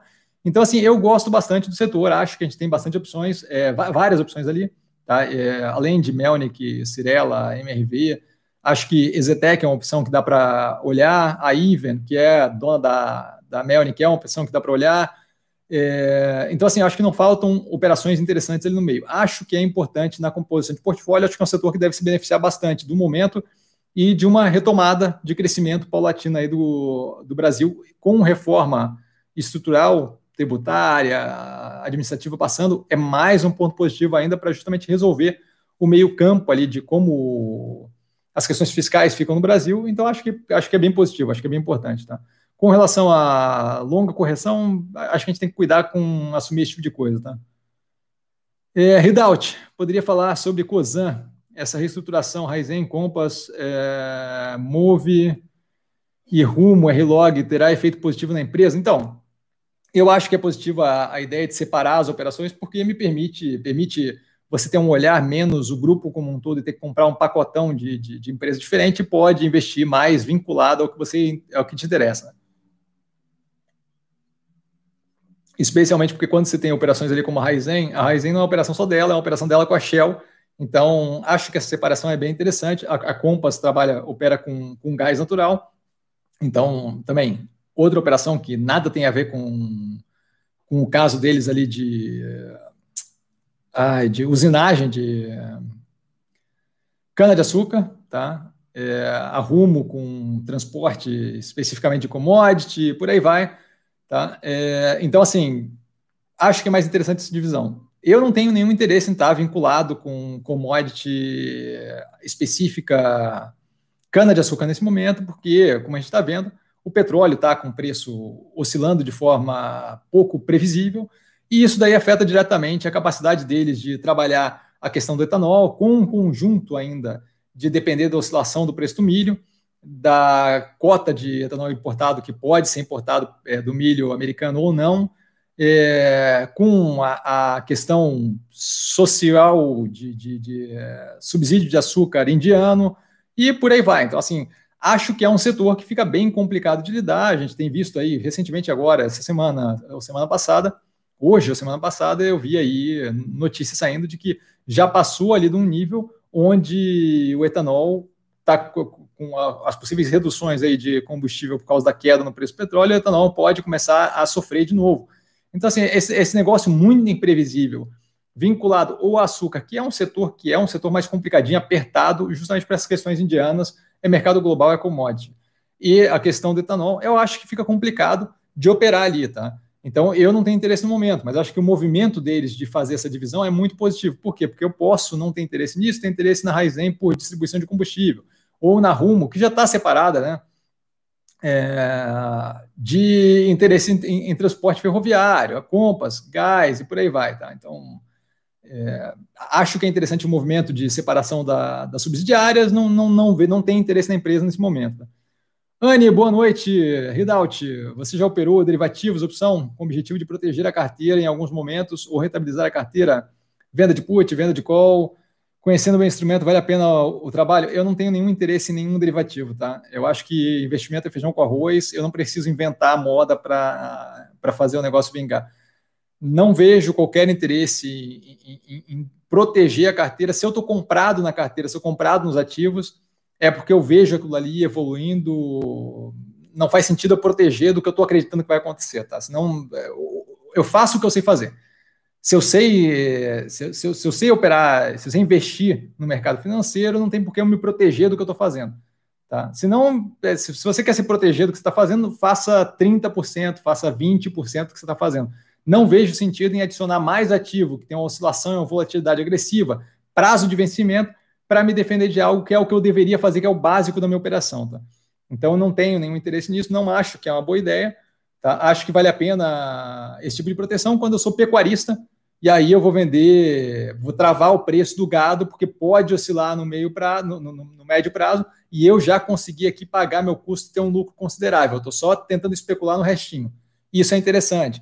Eu vou vender minha soja, porque eu já, se eu, se eu, se eu travar o preço da soja nesse momento, eu consigo já pagar minha próxima plantação. Aí show de bola. Não dá para eu me proteger de eu plantar soja e querer me proteger de não ter conseguido plantar soja direito. Não dá. Tá? A minha operação eu tenho que saber fazer direito. A minha operação é investimento, eu tenho que saber investir direito. Proteger do que eu estou fazendo, aí não dá. Eu deveria estar fazendo outra coisa. Tá? Então não vejo nenhum sentido. É, efeitosa, boa noite, boa noite. Proposta de 4 bilhões efetuadas pela C, pela compra, compra da Laureate Educação não é uma evidência clara de que a Cognia tem muito valor e significa uma baita oportunidade de educação, não acabará. É, o fato dela topar pagar 4 bilhões por uma empresa, é, não acho que é. Não, não acho que diz nada com relação ao valor dela, tá? Acho que é, é, é, um, é um, uma, um movimento válido de crescimento. Não, não, não sei o quanto a diretoria está fazendo certo de pagar aquele valor ou não. A gente viu Itaúsa pagar 13 ponto alguma coisa a BIA pelo, em conjunto pela Liquigás. É o certo? Eu, eu acho que pagou demais, mas eu acho que pagou demais baseado no que a outra parte estava disposta a pagar. Então, assim, tem que ver a questão do valor. O valor eu não acho que, que é definitivo de tá certo ou tá errado. Tá? Teria que ter uma avaliação aí.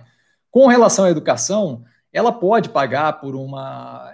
A Laura Atelier é um conjunto de faculdades, tal, no Natal, norte do Brasil, é mais, mais vinculada lá. É, eu acho que é ela, ela, pode pagar por isso. E, de fato, a educação nunca vai acabar. A questão é assim: quanto tempo vai levar para voltar a educação é, no, nos moldes antigos? E mais do que isso, o quanto, vai, quanto tempo vai levar para eu, eu conseguir gente disposta a fazer um contrato aí de quatro anos de uma faculdade, de dois anos de uma especialização, é, uma vez que a gente volte mais ou menos à normalidade, com vacina e tal é, é, diga de passagem, a gente não sabe se essa vacina vai ter que ser renovada ano a ano. O que a gente tem de estudo aí mostra que possivelmente a, a imunidade não dure ad eterno. Não é do tipo sarampo que você toma uma vacina e o resto da vida você está protegido. Tá? Então, assim, se não durar de eterno, a gente vai ter que ter é, essa vacina é, consistentemente. Essa vacina consistentemente tendo, a gente vai ter a segurança de trabalho e é, que, que, vai gerar os meus alunos na mesma quantidade de antes, porque se não vai ter isso, tá, tudo bem, vai ter educação para sempre, show de bola, mas quantos alunos eu vou conseguir é, botar ali para dentro da faculdade pagantes para os próximos quatro, cinco anos? Porque eu não, eu, eu, a minha questão não é o mercado vai morrer, a minha questão não é a empresa vai morrer, a minha questão é que assim, eu quero ver essa empresa crescendo e não afundando. Ah, mas ela não vai derreter, não vai falir. Show de bola, mas eu não estou comprando uma empresa para ela não falir. Eu estou comprando uma empresa para ela crescer agressivamente. Eu não vou alocar meu capital numa operação que vai depender de uma dinâmica que com certeza vai estar, no mínimo, abalada nos próximos 3, 4 anos. Por quê? Porque eu vou depender de qual é a segurança que eu tenho de que meu emprego vai para sempre? Qual é a segurança que eu tenho de que é, a gente vai conseguir manter esse nível de vacinação? Qual a segurança que eu tenho de, de que não vai acontecer alguma coisa nesse meio tempo. Porque expectativa de consumidor não é muitas vezes vinculada com racionalidade. Às vezes, assim, o cara fica com medo e o negócio demora para engatar. O Japão está até hoje tentando fazer a população gastar mais grana para ter um estímulo inflacionário e poder tirar o, o, o, o tirar a, a, a, economia daquela estagnação. O Abe Shinzo agora recentemente conseguiu fazer algum tipo de movimento mas mesmo assim não conseguiu fazer a inflação chegar nos 2%. Então, assim, é, expectativa do consumidor é algo que gruda, é algo que demora para revigorar. Eu quero estar numa operação que vai depender dessa expectativa para um contrato de quatro anos com o consumidor? Eu não, eu, não, eu não tenho interesse. Ah, mas ela não vai falir. Eu não quero saber se ela não vai falir, eu quero saber se ela vai crescer agressivamente. Não falir não deveria ser a expectativa que a gente tem para o investimento que a gente faz, certo? Então, assim, ah, é, baita oportunidade. Eu não sei, eu, eu vejo um mercado bem complicado por uns quatro anos aí para a educação. É, é, vai ser complicado convencer alguém a fazer um investimento de quatro anos que não seja uma pessoa que tenha já uma condição de, de, de, de, de grana e de estrutura considerável. Se você pegar a quantidade de gente que tinha antes e pegar ali o quanto dessas pessoas tem essa condição de simplesmente, ah, meu pai paga alguma coisa assim, é complicado. E aí, quem depende do trabalho para poder pagar uma faculdade para fazer, esse cara vai esperar um pouco mais, vai, vai ter que sentir mais segurança para poder assinar de fato uma faculdade de quatro anos ou algo do gênero assim. Então, acho que isso daí é algo para levar em consideração. Eu não tenho interesse no ativo, tá? Ricardo, boa noite, mestre. Boa noite, Ricardo. E boa noite, pessoal. Ele manda. Cristiano, você acha que a queda de prateleiras do Matheus prejudica em alguma coisa o IPO? Eu acho que se for uma questão estrutural é, de falta de cuidado que acontece na operação como um todo, com certeza, mas eu, eu já não tinha interesse no IPO antes, tá? Então, assim, é positivo? Positivo não é. A questão é assim, se é um acidente, acontece, cara. Acidente acontece o tempo todo com tudo quanto é operação. Se é estrutural, se, se todos os mercados têm um tipo de atitude que leva aquele tipo de coisa a acontecer, aí é uma outra questão pelo que aparenta ali pela história que saiu, eles moveram uma prateleira gigantesca sem desmontar ela para mover. Então, assim, ah, fizeram um negócio menos coxa. Pode ser que naquele lugar, naquele mercado, o cara quis fazer um negócio menos coxa e ponto. Sabe? Mas não tem como avaliar e eu não acho que, que, que dá para se prender nesse tipo de coisa. Eu não tenho interesse no ativo pré o que aconteceu. Tá? Não acho que é o, o ter caído uma prateleira ou não que vai ser o, o, que, o que vai dar uma derrocada de é positivo ou negativo para o ativo.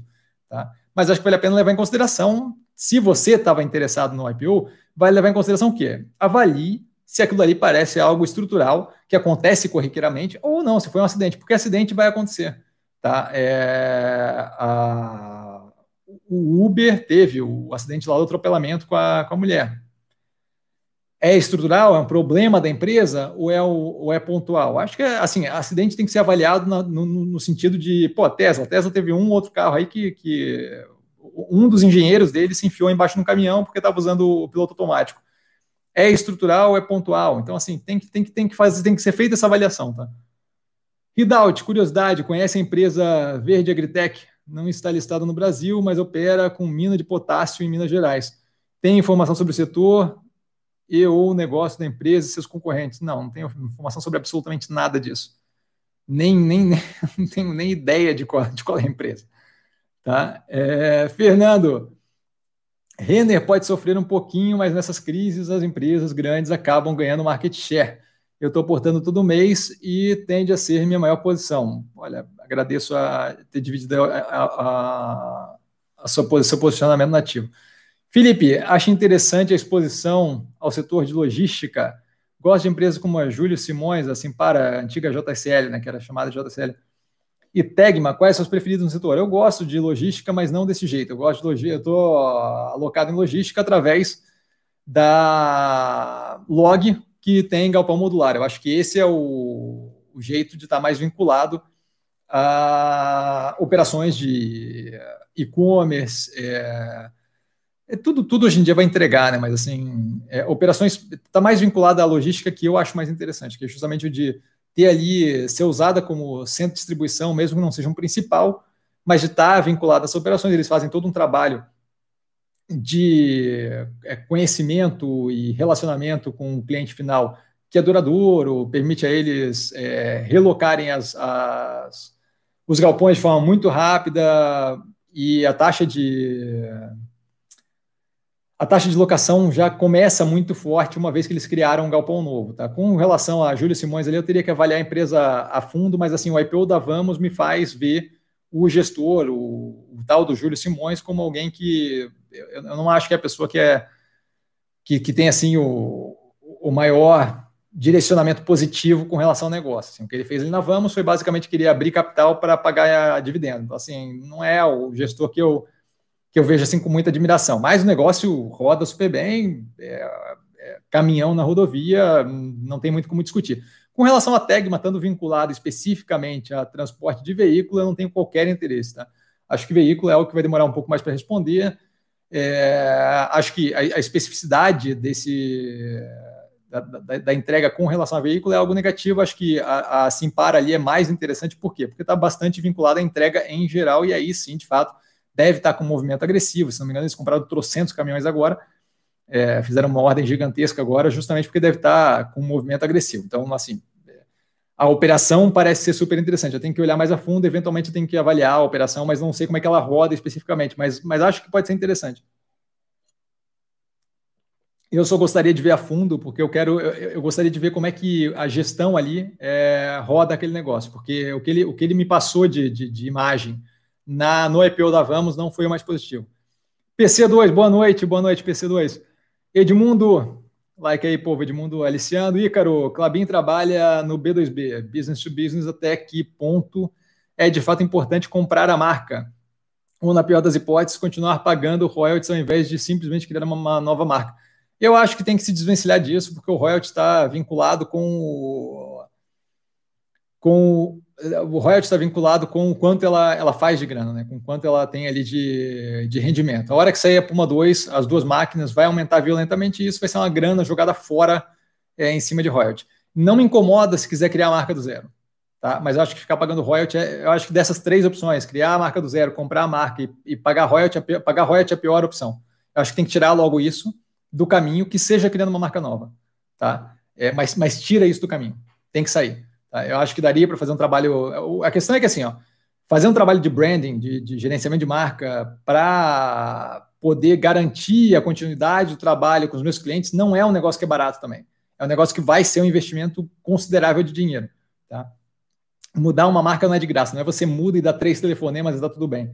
Então, assim, é algo que tem que ser levado a fundo e é um projeto e por aí vai. Então, assim, eu acho que ou faz a marca nova ou paga pela, pela, pela antiga. Não acho que tem que ficar é, continuando com royalty, acho que tem que se livrar disso é, rápido, tá? Porque o faturamento vai aumentar consideravelmente com essas máquinas novas.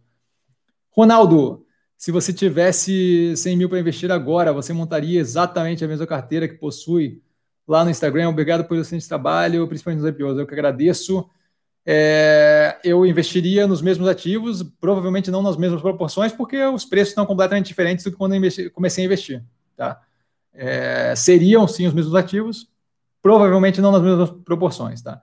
Por exemplo, é, quando eu olho o Boa Vista ali, Boa Vista foi, foi uma, uma, opção super, ultra interessante, mesmo comparativamente com as outras, e aí a gente teve uma subida violenta no primeiro dia de, de, de negociação. Hoje, com alguns preços ali é, com, uma derretida considerável nos últimos dias, talvez não fosse ali que eu colocasse o dinheiro neste momento. Tá? Então, porque outras possivelmente estejam mais é, interessantes no custo-benefício nesse momento versus ela. Então, assim, a proporção seria diferente, mas os ativos que eu, que eu vejo como interessantes são aqueles dali, com certeza. Tá? Redout, de acordo com a Foice de São Paulo, a Folha, o FMI alertou que a dívida pública do Brasil está com riscos excepcionalmente altos. Eu, eu vi essa hoje. Esses alertas têm alguma relevância, o risco parece evidente para todo mundo. Então, o FMI falou tempos atrás também que a queda do, do PIB mundial ia ser absurda, e agora eles, recentemente, um mês atrás, vieram para dizer que não, olha, a gente viu que não era bem aquilo. Eu, eu, eu o FMI avaliar as coisas desse gênero, para mim, conta como casa de research avaliar as coisas de outro gênero. Para mim, é, é, mais uma opinião que eu tanto faz, tá? Aquilo ali, F, quando eles falam o FMI, não é uma entidade divina nem nada, é um monte de analista, acho ótimo, gente que super subiu na carreira, parabéns, mérito para eles violentamente, mas é um bando de analista. Então, assim, eles veem as coisas de um jeito, eu vejo as coisas de um jeito diferente é, eventualmente fica no mesmo nível, eventualmente não fica. Tá? É, alertou que a dívida pública do Brasil está com risco excepcionalmente alto. É ótimo. Tá? É, se, se, eles pensam assim, acho ótimo. Não botem o dinheiro aqui. Acontece. Eu não vejo esse bafafá todo, assim como eu não via o bafafá todo de o mundo vai cair trocentos por cento que eles fizeram tempos atrás, tiveram que voltar atrás. Então, assim, bastante gente gosta de falar bastante coisa e se inclui uma instituição ou outra, não estou preocupado com relação ao, ao, risco. Outra coisa é isso, o que, que quer dizer risco excepcionalmente alto? Essa é uma coisa que eu acho engraçada. Não tem nenhuma diretriz efetivamente direta nesse negócio, não tem, nenhum, não tem nenhuma clareza. Risco excepcionalmente alto é um jeito bem positivo de falar é, eu quero botar um pouco de terror, mas se alguma coisa acontecer, eu posso dizer que ah, era isso que eu queria dizer com excepcionalmente alta, que o meu padrão de excepcionalmente é diferente do seu. Então, assim, ah, sabe, por favor. É, não estou preocupado com a opinião da FMI com relação ao, ao Brasil. Tá? Felipe, é, e outra coisa, assim como o FMI está falando isso, a gente tem fundo internacional falando que é hora de comprar Brasil, e a gente tem o outro cara falando que nem comprar, nem não comprar. Então, assim, ah, sabe, eu não, eu não perco tempo com opinião de terceiro, porque deixa viesada a, a, a visão do, da análise e tem que ver qual é o embasamento que esses caras estão usando para falar esse tipo de coisa. Felipe, boa noite, Cassiano, boa noite. O que acha da Hermê Pardini e da Multiplan. Então, a Multiplan acabou de comprar uma operação de logística de delivery que parece ser interessante comprar, não, botar mais grana, aumentar a posição, algo do gênero. Acho que foi um movimento legal. É, eu acho que o ativo é, é, interessante, acho que, acho que fica atrás da BR Malls e atrás da que, que fica também atrás da, do Iguatemi. Tá? Eu prefiro Iguatemi, faixa de renda mais alta, tende a não perder massa salarial tão forte Acho que o Multiplan demorou para começar com a questão de entrega e vínculo com entrega de alimento da praça de alimentação, mas hoje em dia eles estão fazendo, então é um movimento positivo. Não é o shopping que eu teria e eu não teria mais de um shopping. Eu quero Iguatemi, para mim está ótimo, eu não preciso ter várias posições naquele setor. É um setor que está um pouquinho complicado, é um setor que tem potencial, mas eu prefiro ficar com uma operação só. Eu não vejo é, sentido em diversificar violentamente. Quanto a Hermia Pardini, eu prefiro as operações é, da Fleury, que tem uma expansão consideravelmente mais animal no que tange é, âmbito de operação, tá? Mas eu não parei para analisar a. Pardini de perto. Eu vou até anotar aqui para eventualmente dar uma olhada, tá? Mas eu não parei para avaliar, avaliar como é que é a operação deles em rodada. Eu só tenho Fleury na carteira e não vejo por quê ampliar nesse momento, mas eventualmente, assim que possível, eu dou uma olhada na operação e aí posso te dar uma ideia melhor de como é que é rodada e quais são as vantagens e desvantagens ali, tá? Edivaldo, boa noite. Mills 3, boa noite, Edivaldo. Mills 3 tem o segundo trimestre de 2020 analisado no canal. A gente viu que a operação estava bem casada com o guidance deles, endividamento muito baixo, a gente teve uma questão de ser busca, é, de busca e apreensão de documentação dentro da sede deles, tem que ver o que aquilo ali vai dar. A princípio, estou bem tranquilo com a, com a questão, não sei se tem alguma relação com eles, tá? até porque não pareceu ter nada de acusação nem nada, pegaram algumas documentações com relação a construção da cidade administrativa ali em Minas Gerais em 2007 a 2010. Tem que ver o que dá aquilo, mas a princípio operação super bem rodada, caixa líquido, zero preocupado, o efeito que eles tiveram no Covid foi consideravelmente pequeno. Deve ter alguma questão ainda aí é, de não normalização 100% da operação, mas não estou nem um pouco preocupado e acho que deve levantar consideravelmente à medida que a gente for é, voltando a uma normalidade no, no, no, país, tá? especialmente com, no, no que tange a construção civil e operação industrial. Felipe, é, setor de alimentos e farmacêutico, você não vê como muito interessante, por quê? Depende do que você fala alimentos. Eu estou comprado, maior posição em carteira é Minerva. Minerva é carne, carne entra como alimentos. Eu não, não sei o que, que você quer dizer com alimentos. Mas assim, eu estou comprado em Minerva, estou comprado em Burger King, que eu acho que também entra como alimentos, certo? Depende do que você está falando que é alimentos. Mas assim, Minerva, Burger King é, tem uma posição considerável e Minerva é a maior posição em carteira. Então, assim, Minerva com certeza eu sei que é alimentos. Então, não sei muito bem é, o, que, o que, tem aí de eu não vejo como interessante. Farmacêutico, é, eu não vejo muito como interessante. Aí, farmacêutico não dá para falar farmacêutico que inclui tudo, porque se eu pego uma operação como a Ipera, não tem nada a ver com Raia Drogazil, por exemplo. Tá? Farmacêutico Ipera é indústria de produção de, de, de remédio e é, Raia Drogazil é uma operação de varejo farmacêutico. Então, não é propriamente a mesma coisa. Tá? De qualquer forma, com relação a varejo farmacêutico, acho que é muito mais do mesmo, a margem é muito apertada, todo mundo está correndo na mesma direção, e basicamente é, é uma briga por espaço ali, onde um vai botando loja mais perto do outro e pressionando, e aí vê que cresceu demais, aí remodela e depura a loja, o outro toma aquele espaço, aí remodela, depura a loja, e vira uma briga para parece briga por migalha, assim, sabe? É, é, margem minúscula, margem bem apertada, e as operações ficam num, setor muito agressivo um com o outro, não vejo muito ganho em estar nisso. Mais do que isso, ah, destrava o consumo, aí vão, vão, vão fazer o quê? A galera vai comprar 10 vezes mais de pirona do que comprava no mês passado. Eu acho que tem um, um ponto aí é, positivo de varejo farmacêutico, que o quê? Tem uma resiliência no momento de crise, porque você, é, uma das últimas coisas que você deixa de comprar é remédio. Tá? Mas assim, ó, não tem qualquer nível de fidelidade de cliente. O cara vai comprar onde for mais fácil e mais barato. Tá? Eu, eu não vou deixar, eu não, eu não vou deixar, tem uma Pague Menos aqui perto. Eu não vou na Pague Menos se do lado tem uma coisa mais barata. E do lado tem uma raio drogazil, do lado, do lado, do lado, do lado, colada nela. Tá? Então, assim, é, é uma questão de briga zero de fidelidade não responde positivamente por aumento de consumo, responde muito menos negativamente do que varejo, por exemplo, com redução de consumo, mas eu acho que a gente está numa crescente, acho que a hora de entrar ali seria pré-crise, mas essa crise não muito complexa de prever essa crise. Então, assim, eu não vejo como interessante, acho que você vai ter ali é, uma, uma situação onde as coisas vão reagir positivamente, uma cacetada de coisas vai reagir positivamente do, do, do que se passou de, de problema e elas vão ficar naquele mais do mesmo ali, dependendo de indicação de casa de research para poder crescer o preço, porque o resultado em si eu não acho que vai ter uma grande alteração.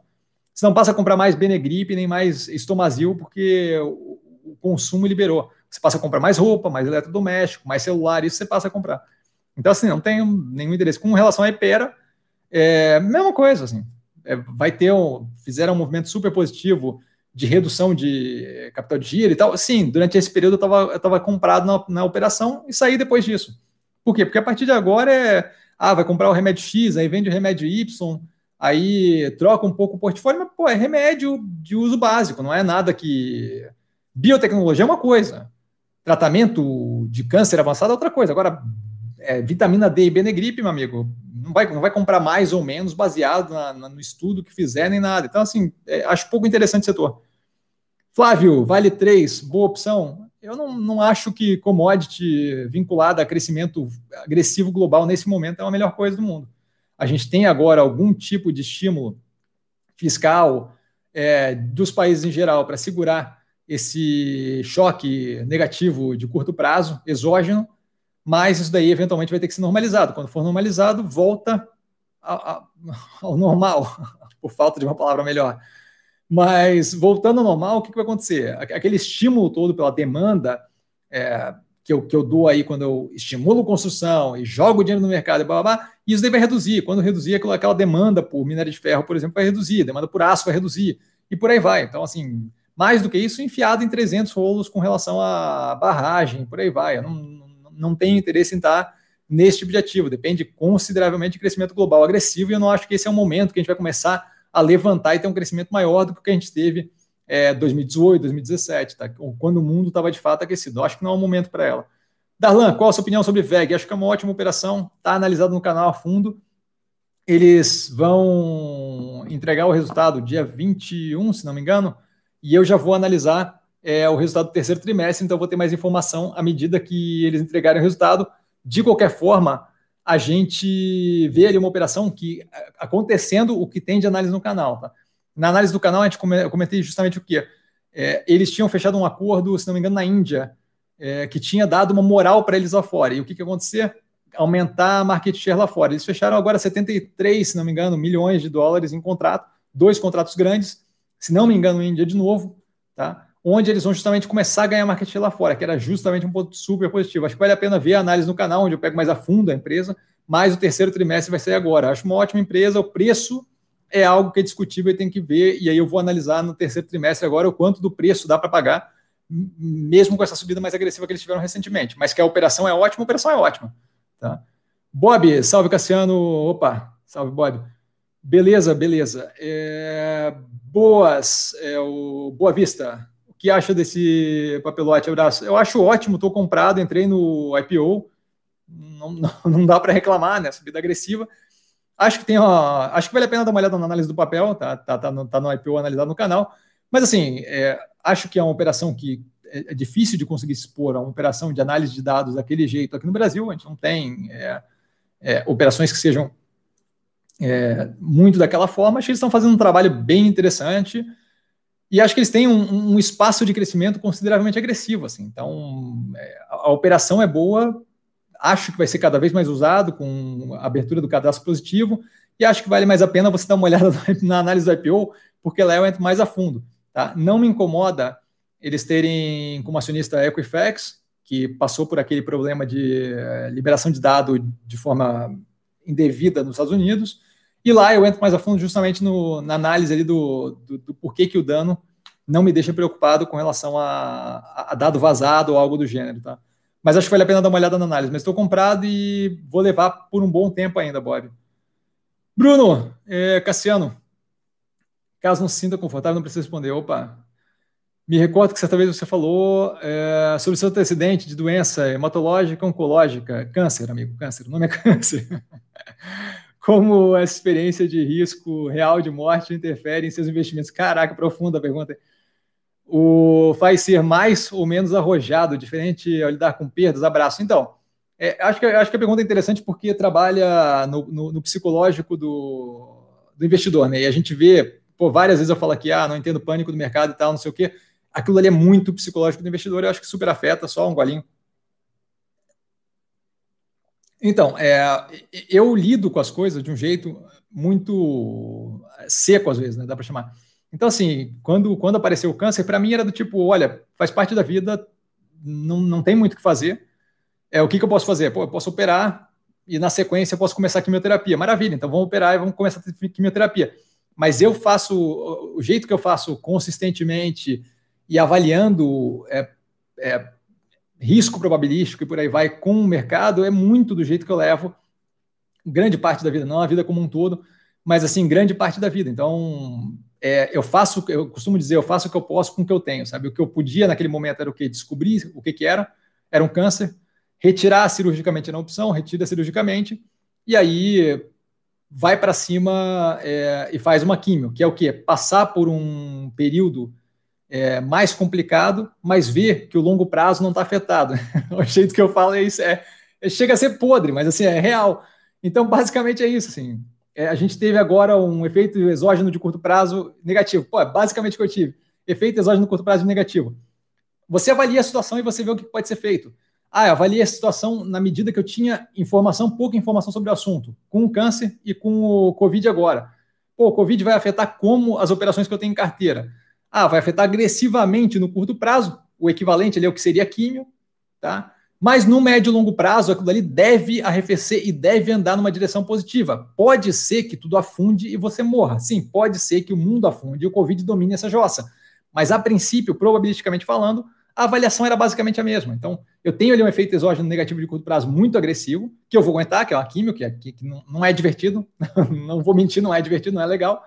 São quatro horas de químio todo dia da semana por uma semana, e aí para duas, e aí faz mais uma vez isso, e eu ainda tive que fazer poucas ainda, então, de certa forma, super positivo. Avalia a situação, basicamente é a mesma coisa, cara. Você faz o que você pode com o que você tem. Então, você avalia a situação, é, e age de acordo com aquilo, sem parar para ficar pensando muito no que você não pode controlar. Então, assim, ah, pô, aquela parte que você falou, ah, com a possibilidade de morrer. Eu, eu, possibilidade de morrer a gente tem o tempo todo, cara. Assim, cai um raio aqui, estoura minha cabeça, acontece. Um avião que cai aqui, acontece. Então, assim, é, obviamente a probabilidade é, é, é, é consideravelmente menor, é, mas o que, que você faz? Você lida com a probabilidade que você tem.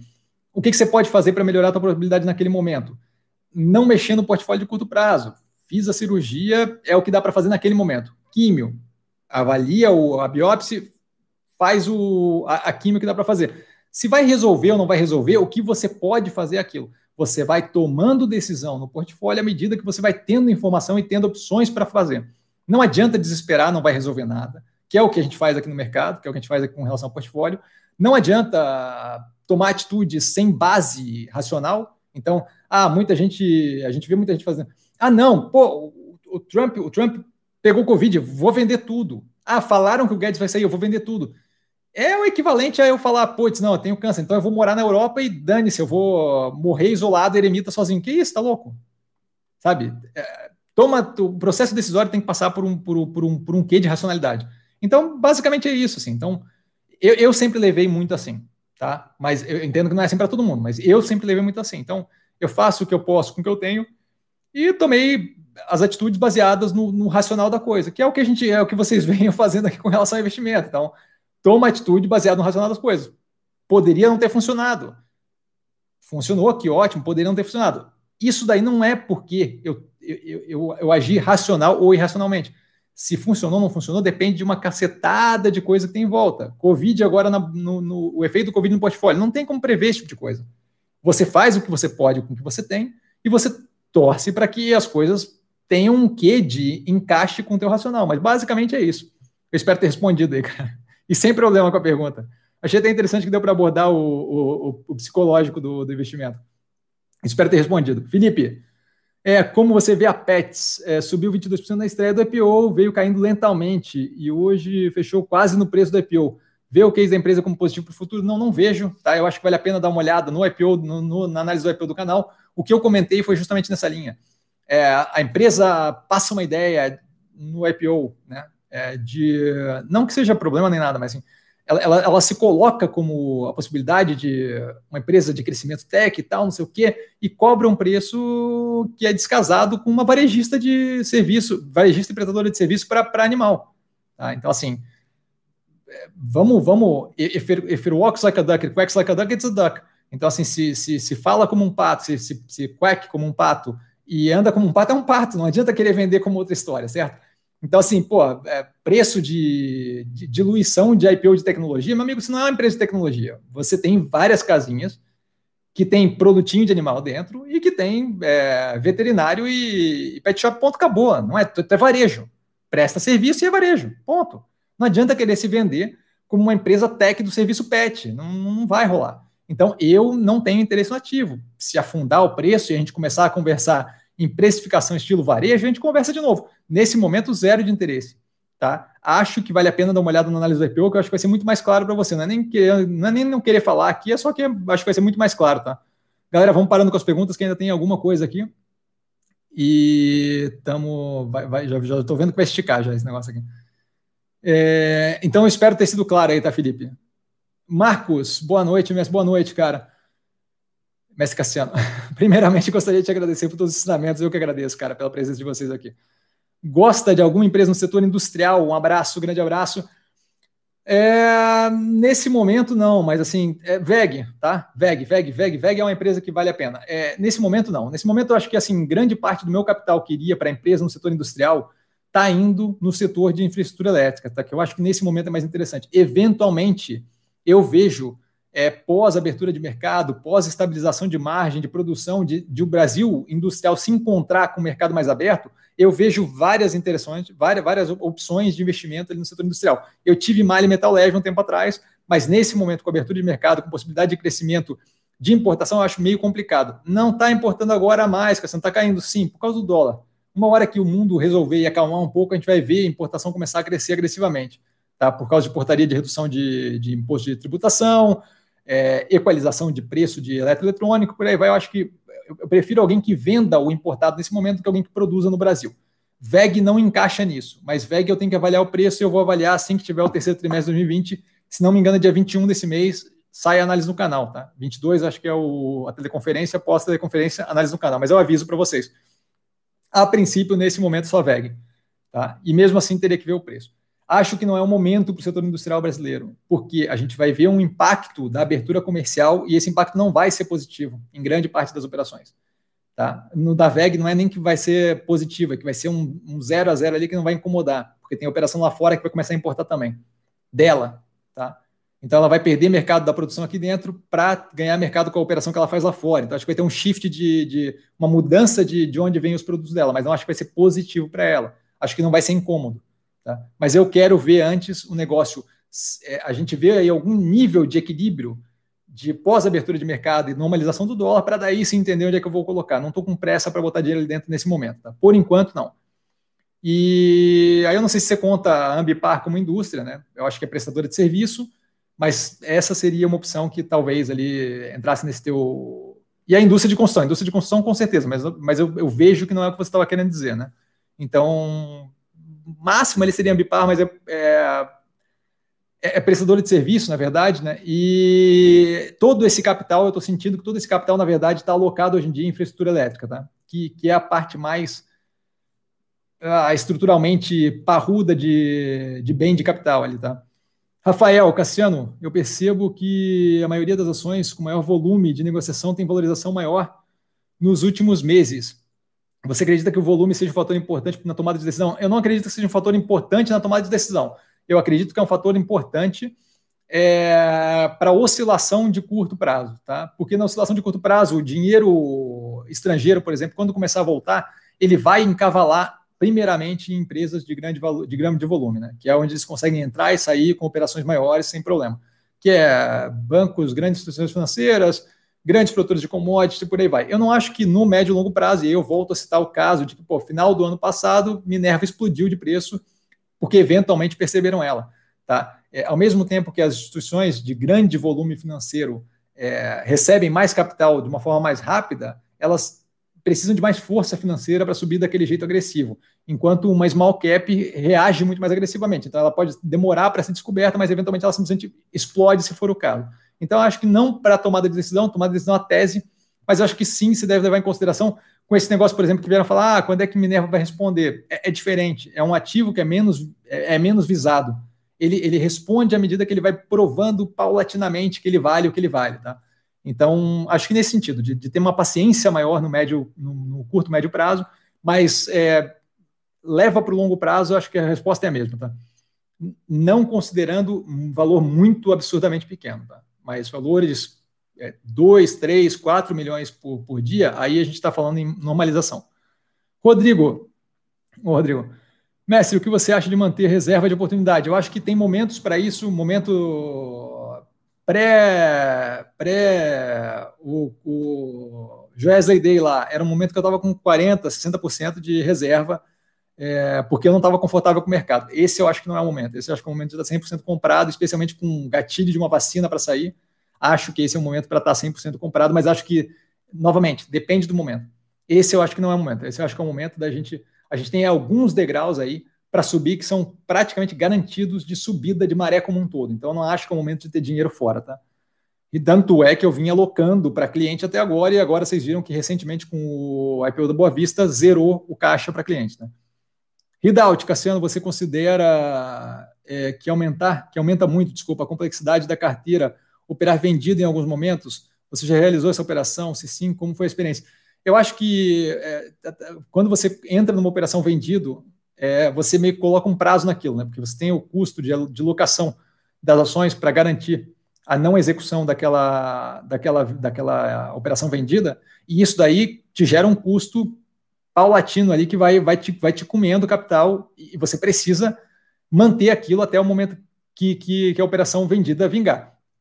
Eu acho que isso daí vale a pena quando é algo muito garantido. Eu não acho que o Brasil está numa posição dessa. Aquela operação que colocaram ali, ah, os juros tendendo a 30%, tal, não sei o quê, aquilo dali talvez fosse um momento de entrar vendido, é, diga-se passagem, diversificadamente, tá? Mas eu acho que é de momentos e eu não, não gosto de operar contra Banco Central, tá? Topando aí da estímulo financeiro e monetário contra governo, topando da estímulo fiscal, então eu não acho que é um bom momento. Mas eu não vejo como problemático dependendo do, do, do, do que se tem em vista, tá? É, então, dependendo da operação, eu, eu, eu para entrar vendido, eu preciso ter muita certeza do que eu estou fazendo, eu preciso ter muita garantia de que vai afundar e vai afundar rápido, tá? Ou eu prefiro não entrar. Biosfera, é, boa noite, Messi, boa noite. Hoje, avaliando minha carteira de forma simplificada, notei que voltei ao valor patrimonial de mercado que tinha em março, porém, em alguns ativos dobrei e até tripliquei a posição.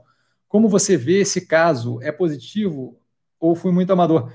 Não, não acho que, que, que, que, tem nada de. Depende, não, não sei qual é a carteira, mas assim, eu não, não, vejo como o fato de ter aumentado a posição em alguns ativos seja problemático. Eu acho que assim, ó, neste momento tem que se ter calma, paciência e aguardar, porque a gente tem alguns degraus aí para avançar antes de ter uma normalização de preço de ativo. Quando sair a vacina, as coisas vão mudar consideravelmente.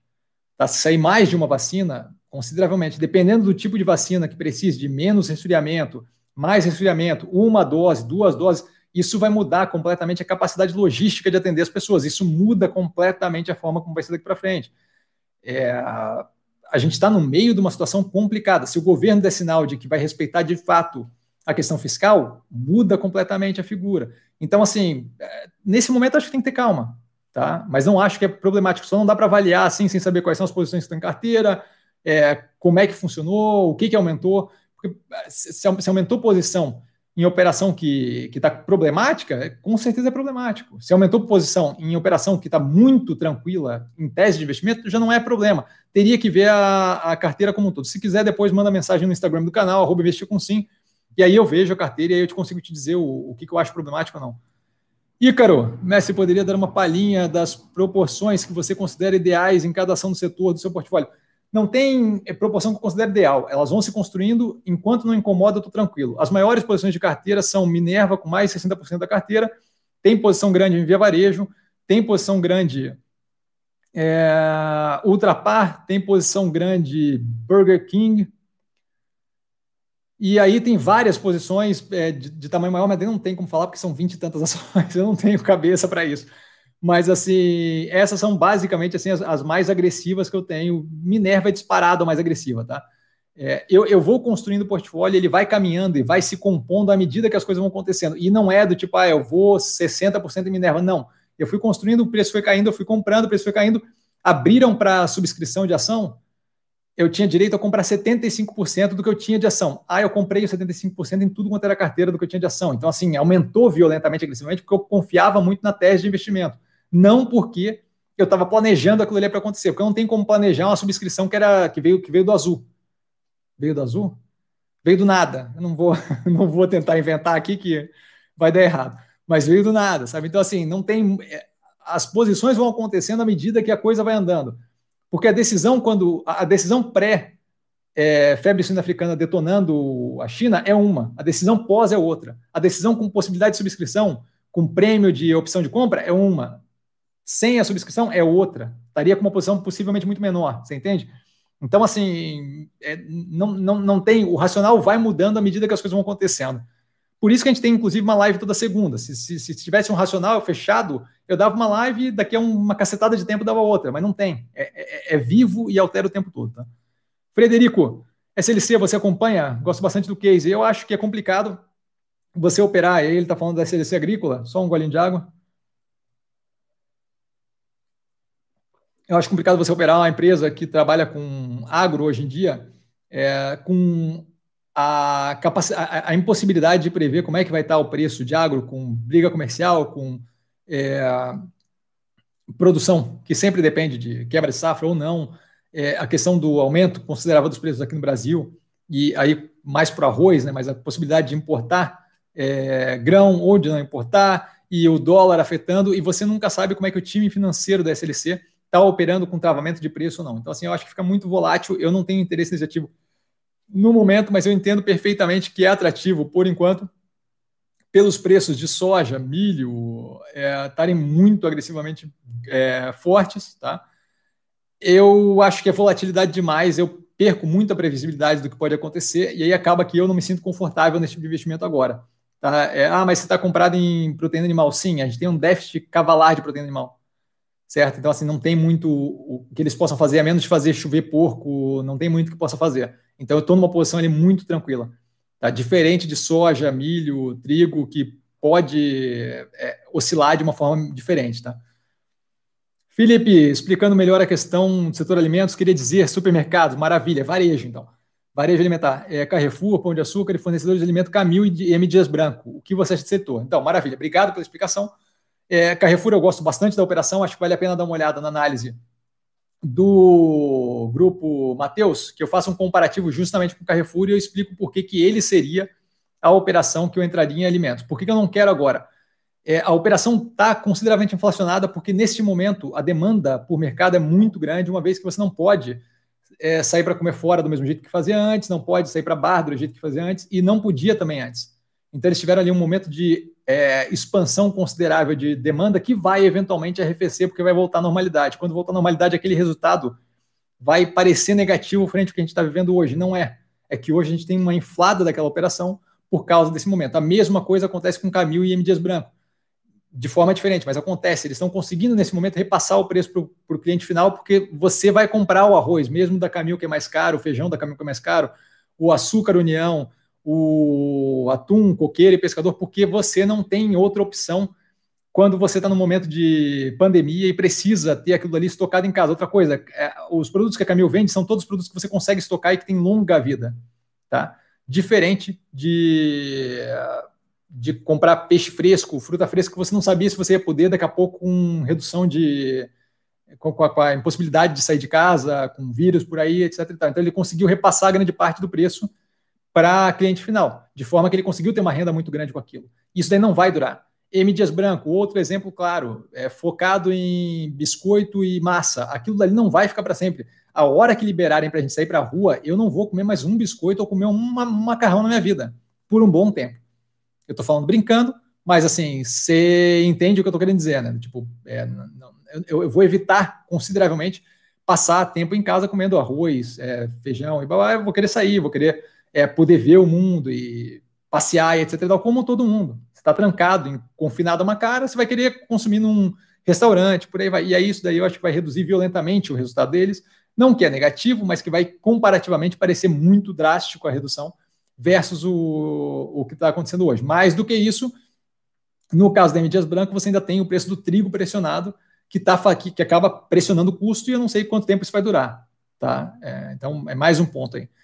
Pessoal, é, boa noite, boa noite. Cheguei agora e gostaria de saber se vale a pena pegar desdobramento de Magazine Luiza e RADL. Se você já comentou, só dá um toque para assistir. Ótimo.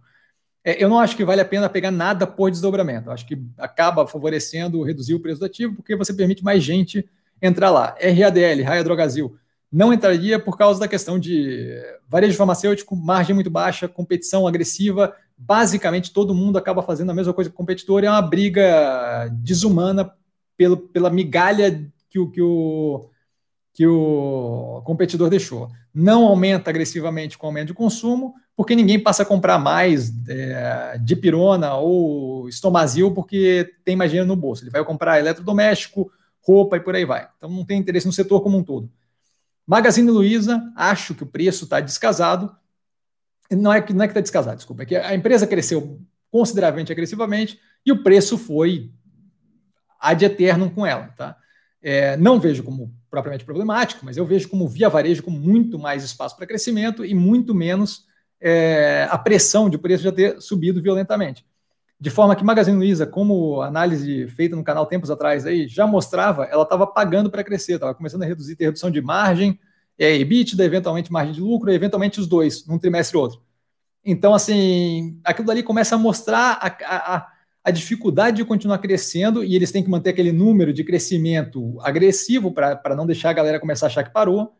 E aí você acaba pagando com margem, a empresa fica menos lucrativa, fica menos operacionalmente geradora de caixa, e isso daí começa a me preocupar. Eu prefiro a situação da Via Varejo, que deu uma patinada e estamos crescendo agressivamente com espaço para o banco, com espaço para operação online, centro de distribuição como pequeno hub de distribuição, é, funcionário funcionando basicamente com a própria lojinha, fazendo tudo online. Eu acho mais interessante. Estilo Natura e por aí vai, tá? Mais ou menos, estilo Mary Kay, vai, mais, mais ou menos, mais ou menos. Jota, valeu, Cassiano, eu que agradeço, cara, mais uma excelente live, grande abraço, grande abraço, João, ou Jota, desculpa. É, Ícaro, Pets, lembro que na sua análise, um ponto indicado como preponderante para você não ter interesse no ativo foi o preço elevado. Você tem alguma cotação em mente para passar a observar o ativo? Não tenho, porque a cotação vai ter que reduzir consideravelmente, tá? Então, assim, eu não fico com isso gravado na minha cabeça. Se ela toma uma porrada, uma raquetada, raquetada, aí eu vou começar a olhar para o ativo. Eu acho que está longe disso acontecer e acho que tem bastante oba-oba ali que segura o ativo lá em cima, tá? Então, acho que isso aí vai segurar o preço alto ainda por algum tempo. Alto, assim, que eu quero dizer, acima do que eu estaria disposto a pagar, mas tem que ser muito abaixo daquilo, tá? Tony, é, boa noite, boa noite. Como você analisa o futuro da Cielo com a chegada do Pix? o futuro do Cielo estava previsto já nas análises. Pode olhar a análise da Cielo no, no canal. Não é que estava previsto, é que estava tá, fadado a acontecer esse tipo de coisa. Eu só não achei que era o Banco Central que ia acabar com isso. Achei que era a Apple e a Google e a Tencent. É, vai afetar o sistema de pagamento, mas a Cielo é a líder do seu setor. Teoricamente, se comportará melhor do que a concorrência. Maravilha. Então, olha só, gosto do seu ponto. A Cielo é líder do setor e ela vai se comportar melhor do que a concorrência. Eu acho perfeito a, a ideia. E aí, o que eu explico na análise, vale a pena ver a análise da Cielo no canal é assim, ó, você tem é, uma competição agressiva porque eles querem expandir, que é banco digital, que eles estão tentando se debater e entrar naquele ramo, tá? Ali eles não vão conseguir lufas, porque tem trocentas outras operações que tem aquilo ali muito mais encaixado, incluindo bancos que tem aquela operação.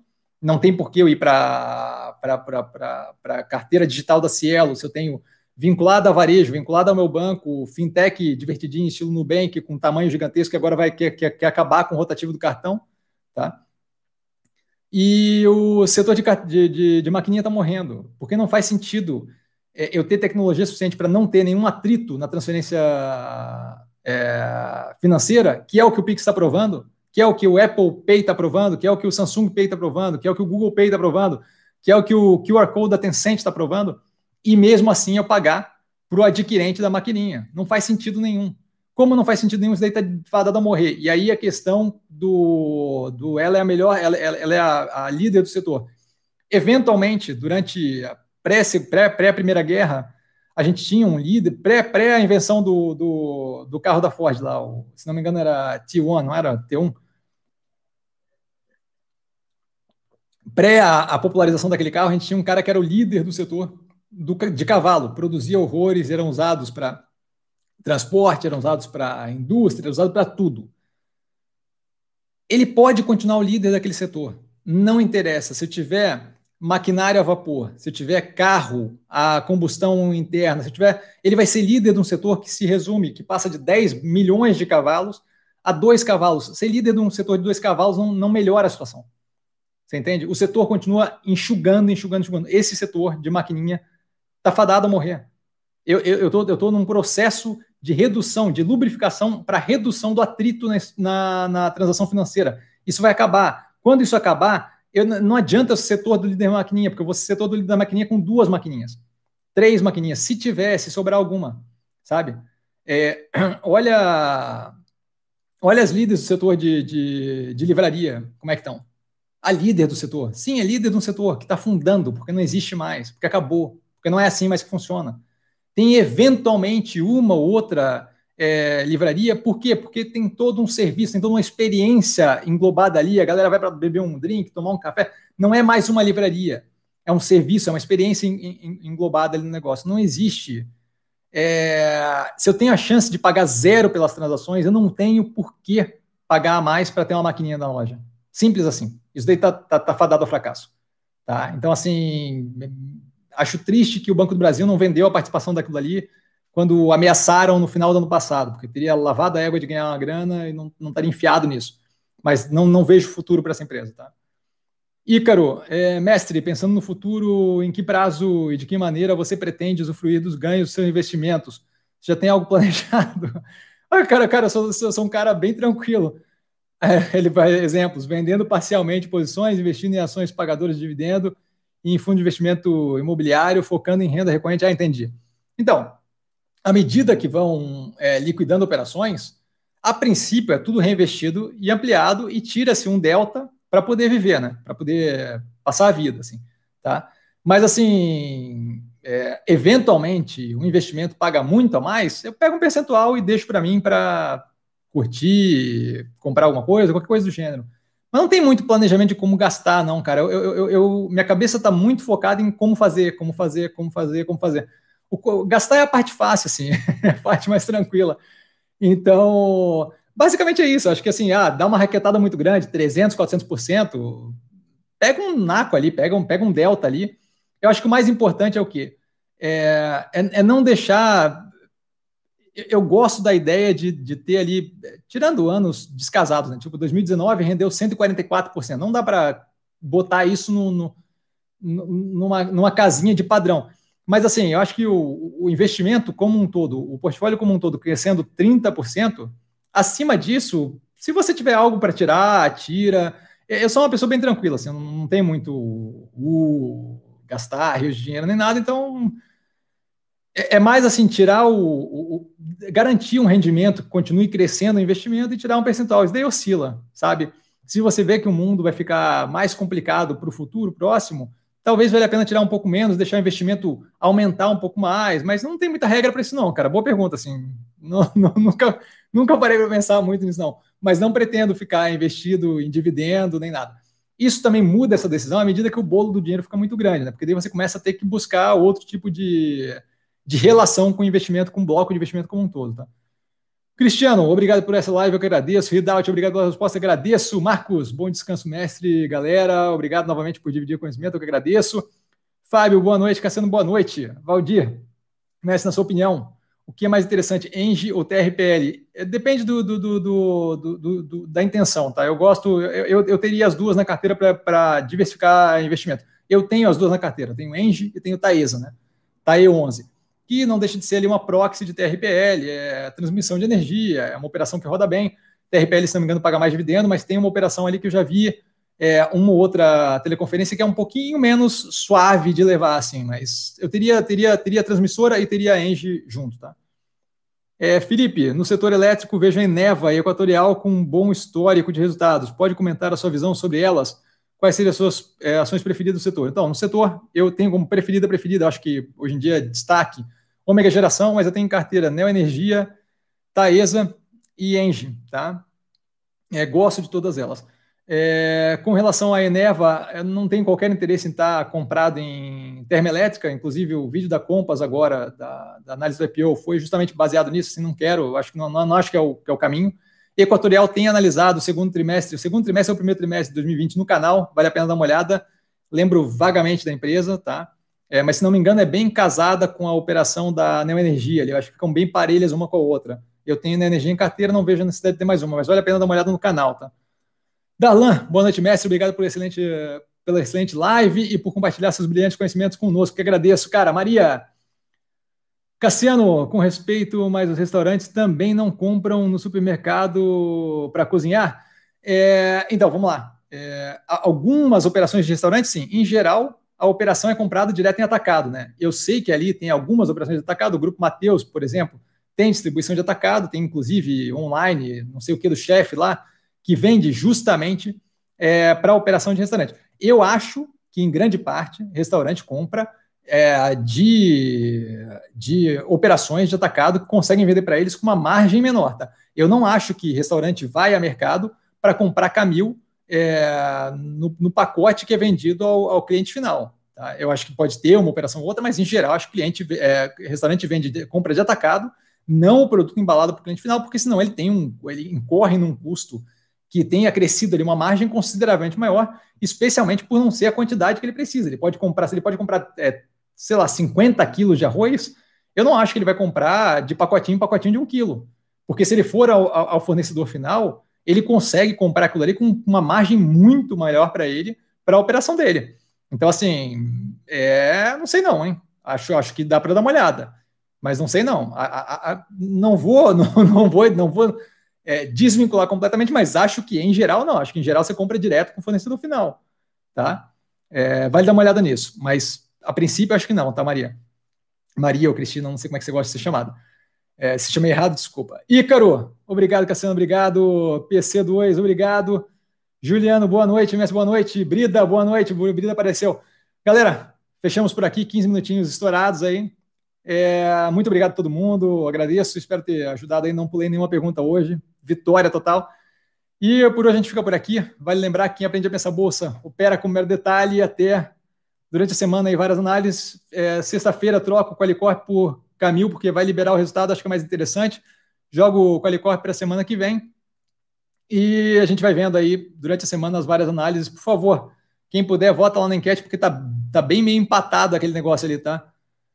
É, o Felipe, só mais uma aqui para matar. Na longa fila dos IPOs, na Bovespa, tem alguma empresa que você já de antemão está ansioso para estudar, que você acha que pode ser uma boa ideia? Finalmente, obrigado pela, por toda a resposta. Não tem nada ainda, eu gosto de ver o resultado, porque teve empresa já que eu achei que seria interessante, não deu em nada, e teve outras que achei que não ia ser nada. O Boa Vista agora, por exemplo, não estava nem um pouco empolgado, gostei, fechou muito bem o IPO. Lucas, valeu, Messi, eu que agradeço. Galera, grande abraço, agora de fato eu tenho que ir. Valeu para todo mundo aí. Até a próxima. Vale lembrar que quem aprende a pensar bolsa opera com o mero detalhe. Tchau, tchau.